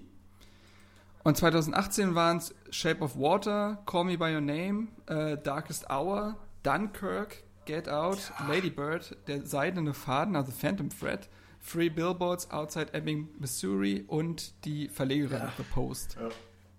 Also, spricht für sich, glaube Jetzt in ich. dem Vergleich, jetzt in dem Vergleich, wie fandet ihr denn das Oscar-Jahr, das diesjährige? Vielleicht, äh, wie gesagt, erstmal Chris und Pia, die ja die meisten Filme von uns gesehen haben. Also ich habe es ja eingangs erwähnt und da haben wir auch schon, äh, ich glaube, ausgiebig drüber gesprochen, war das hier, denke ich, mit politischen Nominierungen ähm, verbunden, was ich ein bisschen schade finde, weil als ich gelesen habe, dass Black Panther als bester Film, äh, da wollte ich schon gar nicht weiter gucken. Ja? Wollte ich schon gar nicht wissen, was, was, was noch so dominiert ist, weil es einfach eine Frechheit ist. Irgendeinen Marvel-Film zu nehmen, es ist mir völlig egal, ob es jetzt Black Panther ist oder Avengers oder, oder Guardians of the Galaxy, das sind alles nette Filme für, für Spastis wie uns, die sich sowas gerne angucken. Aber das ist ja vom, vom Künstlerischen jetzt her. Ähm, und da geht es ja wohl drum, finde ich. Ja. Ähm, immer noch, wenn es eine Akademie ist für die, äh, der bildenden Künstler, hätte ich schon fast gesagt, also eine, eine Filmakademie, dann sollte es ja auch einen künstlerischen Anspruch haben, der ganze Kram hier. Ne? Ja. Ja. Und ähm, ich kann nicht sagen, dass es stärker oder schwächer war. Also der, der, der Marc hat ja gesagt, dass es vielleicht ähm, ein schwächeres Oscar-Jahr ist, finde ich nicht. Ähm, Mit dem Vorbehalt, dass ich gewisse Filme noch nicht gesehen habe. Ja. Ne? Also das ist ganz klar. Ja. Ich äh, kann der ersten Fazit ziehen, wenn ich beispielsweise, also zwei Filme, die mir wehtun, dass ich sie noch nicht gucken konnte, waren ja Green Book und Star, Star is Born. Die werden wahrscheinlich sehr viel in meiner Bewertung nochmal ändern. ja. Ähm, äh, ist auch, auch einfach so, dass ich jetzt, also wenn ich jetzt gucke, dass ich ähm, von den Filmen, die ich jetzt gesehen habe für das Jahr, hat mich nur First Man wirklich mitgerissen. Äh, Black KK Clansman fand ich gut. Ich fand auch Bohemian Rhapsody gut, aber halt nicht sehr gut. Und das brauche ich halt. Und wenn ich dann 2017 gucke, äh, finde ich schon allein Moonlight und Arrival sind zwei atemberaubend gute Filme und dann auch noch einer meiner jetzt persönlichen Lieblingsfilme geworden, La La Land. Also drei Filme, die ich einfach also wirklich für Meisterwerke halte. Dann 2018 Shape of Water äh, wurde für Ja. mich immer besser, je öfter ich über den Film nachdenke. Äh, Dunkirk ist richtig gut, Free Billboards Ja. ist fantastisch, ja. A Lady Bird ist Richtig richtig, gut, gut, Call Me ja. By Your Name finde ich auch unglaublich gut. Also da, Ja. Dunkirk haben wir schon drüber Ähm, gesprochen. Dunkirk ist leider nicht gut. Ja, ich halte ihn für gut, aber das ist ja, ist ja auch eine Geschmacksfrage. Lassen wir den raus. Selbst wenn wir den rauslassen, sind Aber- wir ja immer aber noch selbst of im Water, Vergleich- äh, Free Billboards. Selbst im Vergleich ist Dunkirk ja noch besser als 80% der Filme, die dieses Jahr nominiert waren. Das stimmt schon. Ja? Und So, deswegen, und deswegen finde ich die beiden, also die beiden Jahre jetzt mal nur als direkte Vorgänger. Man kann jetzt auch, weiß ich nicht, 2005 nehmen oder so. Es wird an, auch, auch solche Jahre gegeben haben. Vielleicht waren es auch zwei einfach außerordentlich starke Filmjahre. Das kann ich nicht beurteilen. Fand ich jetzt besser als das, was ich bislang gesehen habe. Wie gesagt, Green Book und The Stars Born können das noch ändern, aber ich glaube, in der Gesamtwertung würde ich schon sagen, dass das jetzt ein schwächeres Jahr das war. finde ich auf Also jeden Fall jetzt- genauso. Wenn wir jetzt 2018 nehmen, äh, würde ich, also Sh- Shape of Water habe ich gesehen, ähm, äh, kann ich mit leben. Ähm, Call Me By Name, äh, aber Lady Bird auch, wobei der ist anstrengend, finde ich der Film, aber, aber gut. Ähm, also Get Out und Dunkirk haben da für mich nichts versucht, nichts, nichts verloren bei Best Motion Picture of the Year. Als Beispiel jetzt. Ja. Ähm, und da Ja. ist die Anzahl dieses Jahr einfach höher, da gebe ich euch recht, an, an Filmen, die ich da nicht genannt hätte. Ähm, wir waren bei 2017, ähm, waren wir ja auch noch bei, bei ein paar, wo ich sage, also ja, ich weiß, ihr findet Arrival super, weil's, weil, weil ihr Metaebenen äh, Spaß, Spaß, Spaß seid, aber ich kann damit auch nichts anfangen. Ähm, Ja, aber auch Arrival der ist zum doch- Beispiel hatte ich eine viel höhere Erwartung dran an den Film, als er dann tatsächlich war. Ja? Ähm, Aber, aber die sind trotzdem alle besser als das, was dieses Jahr zu 80% da war. Und weißt du, das ist das ja eben im Vergleich. Also ich finde, ich habe ja nochmal äh, auf Letterboxd dann auch parallel geguckt, wie die Filme, die jetzt äh, Oscar nominiert waren, auch so bewertet Ah, okay. wurden und so, finde ich auch, dass die äh, vom, also vom Jahr davor deutlich bessere Bewertungen hatten als die Oscar-nominierten Ja, Filme jetzt. Allerdings ja. gibt es auch Filme, Mhm. die wir nicht gesehen haben, zum Beispiel, ähm, ah, nee, oder die, die, die wir gesehen haben, aber die auch sehr gut waren, zum Beispiel, aber den wir nicht erwähnt haben hier, zum Beispiel, ähm, Ach so. Sag mal hier, First Reformed, If Beale Street Could Talk, ähm, The Favorite war auch ganz gut und ähm, sag mal hier, ähm, dann gibt es noch, Moment, Capernaum oder Shoplifters in fremdsprachiger Filmkategorie. Also ich denke, oder Free Solo als Doku zum Beispiel, dass es richtig gute Filme noch gibt, aber dass wir die einfach nicht so auf dem Schirm hatten. Ja, das stimmt schon. Ja, das kann, das kann auf jeden Fall sein. Ich, ich hab, also, wir haben jetzt auch vor allem über bester Film gesprochen. Natürlich gibt es Filme, die halt nicht als bester Film nominiert waren und trotzdem wahrscheinlich sehr, sehr gute Filme sind. Ähm, also über diesen If Beale Street Talk habe ich auch einiges gehört. Der soll ja auch fantastisch sein. Das kann, das kann natürlich alles noch in die Wertung reinkommen. Äh, äh, habe jetzt nur auf Basis der Filme das äh, bewertet, die wir jetzt halt auch hier Ja, genannt bester haben oder Film die in diese halt, ja, ja, Kategorie genau. bester Film also reingekommen sind. zusammenfassend würde ich sagen, ist das, ist das äh, Oscars 2019 schon von politischen Nominierungen und in einem Mhm, Fall, das, das, da, da lege ich mich fest, bei Roma mit bester äh, ausländischer Film oder fremdsprachiger Film heißt, ähm, ist das auch eine politische Entscheidung gewesen. Das kann, können wir nicht erzählen. Und Ja. ähm, das, das ist ja das Ding. Jetzt, äh, ich bin bei dir, Sushi, dass da mehr Diversität rein muss in, in, die, in die Auswahl der, der, der Oscar-Kritiker, also die, die, die, die äh, Akademieangehörigen und die, die dann, dann noch zugeladen werden. Ähm, aber man darf natürlich nicht, und das ist immer so der, der, der, der, der Ritt auf Messers Schneide, ja, ähm, hast du dann dann kann das auch das Pendel in eine ganz andere Richtung ausschlagen. Du hast plötzlich Sachen wie, ich sag mal, European, äh, wie heißt der scheiß Song Contest hier, Ja. ähm, wo dann plötzlich, was weiß ich, äh, Australien. Bosnien für Kroatien zwölf Punkte gibt und Ja, Kroatien ja, Ach so, ja. so, solche, Punkte so, gibt. sowas. du plötzlich eine, eine Verlagerung hast an, an Schund, Ja, es Ja. ist dann nur noch der, der um die Ecke kommt. Ja. Also nicht, dass jetzt aus Bosnien und Kroatien immer Schund kommt, aber du, ihr wisst, was ich meine. Ja, ja, genau. Also, dass sich bestimmte Ethnien, bestimmte Gruppierungen, bestimmte politisch denkende Menschen sich Sachen zuschustern, da habe ich auch Ja, keinen Bock drauf. Also, genau. es sollte schon noch objektiv bleiben. Und ähm, dass, dass da ja die Politik nicht im Fokus steht, sondern der Film Ja, genau. an sich einfach Ja, wieder. genau. das- und das hatten wir ganz am Anfang. Ne? Das muss halt genau so sein, ja, absolut. Weil das ist sonst grausig, eine grausige Entwicklung, die auch echt keinen Spaß macht und auch dann dem Thema Film nicht mehr gerecht wird am Ende. Äh, Sehe ich genauso. Ja. Ja, aber wahrscheinlich ist es tatsächlich auch so, dass einfach, wenn in, die, in diese Diversität eine Normalität reingekommen ist, also wenn zum Beispiel die Academy einfach diverser aufgestellt ist, dass dann äh, diese Hysterie halt wegfällt und es eben nicht mehr zu so politischen Entscheidungen kommt, sondern man kann damit leben, ey, wir sind jetzt, äh, wir können uns jetzt repräsentieren, ne? aber ein anderer Film war besser. Dann kann man damit eher leben, weil man ja schon eine gewisse Stellung erreicht hat. Ja, die Frage ist aber, ist das dann auch so, weißt du? Weil das ist ja eben das Ding. Das kannst du. Ja, gut, Ja. Das, das können wir jetzt natürlich nicht Ja. sagen, aber äh, deswegen kann man es ja nicht nicht machen. Nee, nein, nein, gar keine Frage, klar. Aber es wurde ja auch schon beim letzten, bei, äh, letztes Jahr gesagt, dass die Zusammenstellung der Academy dieses Jahr, die diese Filme bewertet, schon diverser sein soll. Ja, das heißt, das wurde ja scheinbar Ja, schon angegangen, das Thema. Ich sehe nichts. Ich wusste gar nicht, ob ihr das wisst, aber, und das finde ich absolut schockierend, wirklich, das finde ich schockierend, Academy-Mitglieder müssen die Filme nicht gesehen haben, die sie letztendlich bewerten. Und Das ist ein also Witz. da, da könnte Ja, ich das an die Decke gehen. Das ist ein Da Witz. könnte ich echt an die Decke gehen. Wie sollen sie denn dann bewerten? Und dann kommt es nämlich zur So. Entscheidung, dann kommt es nämlich zur Entscheidung, Ja. dass irgend so ein alter weißer Mann da sitzt und sich denkt, ja, Trailer, Christian Bale auf dem Pferd, nehme ich. Ja, genau. So, weißt du, Hört so gut an. ungefähr. Also war jetzt, also so. Also wenn ungefähr. dem so ist, ist das, der eine, ist das eine Schande, wirklich. Wenn dem so ist, dann ist das, Das ein ist Witz. wirklich so. Das ist so. Das ist wirklich so. Und dann kommt es nämlich genau dazu, dass du sagst, ah, der Film vom Plakat, vom Trailer, da konnte ich mich mit mehr identifizieren, deswegen lege ich da meine Wertung hin. Oh, den Film gesehen zu haben. Oh, da spielt mein Kollege mit. Ah, dann nehme ich den. Ja, genau. ja, ja, genau. Nee, aber so ist es ja. also, und das das, ist- finde ich das absolut nicht. gravierend. Ja, Also, das ist, das ist ein das Witz. äh, geht nicht in meinen Kopf. also wirklich, Ja. das. Also das nur nochmal so als äh, Side- Side-Info, die vielleicht nochmal so ein paar Entscheidungen. Kann ich denn einen Film bewerten, ja. wenn ich ihn gar nicht gesehen habe? Das ist doch lächerlich. Ja, das ist die Frage. Auch so. Das macht das Ganze doch schon wieder eigentlich äh, absurd.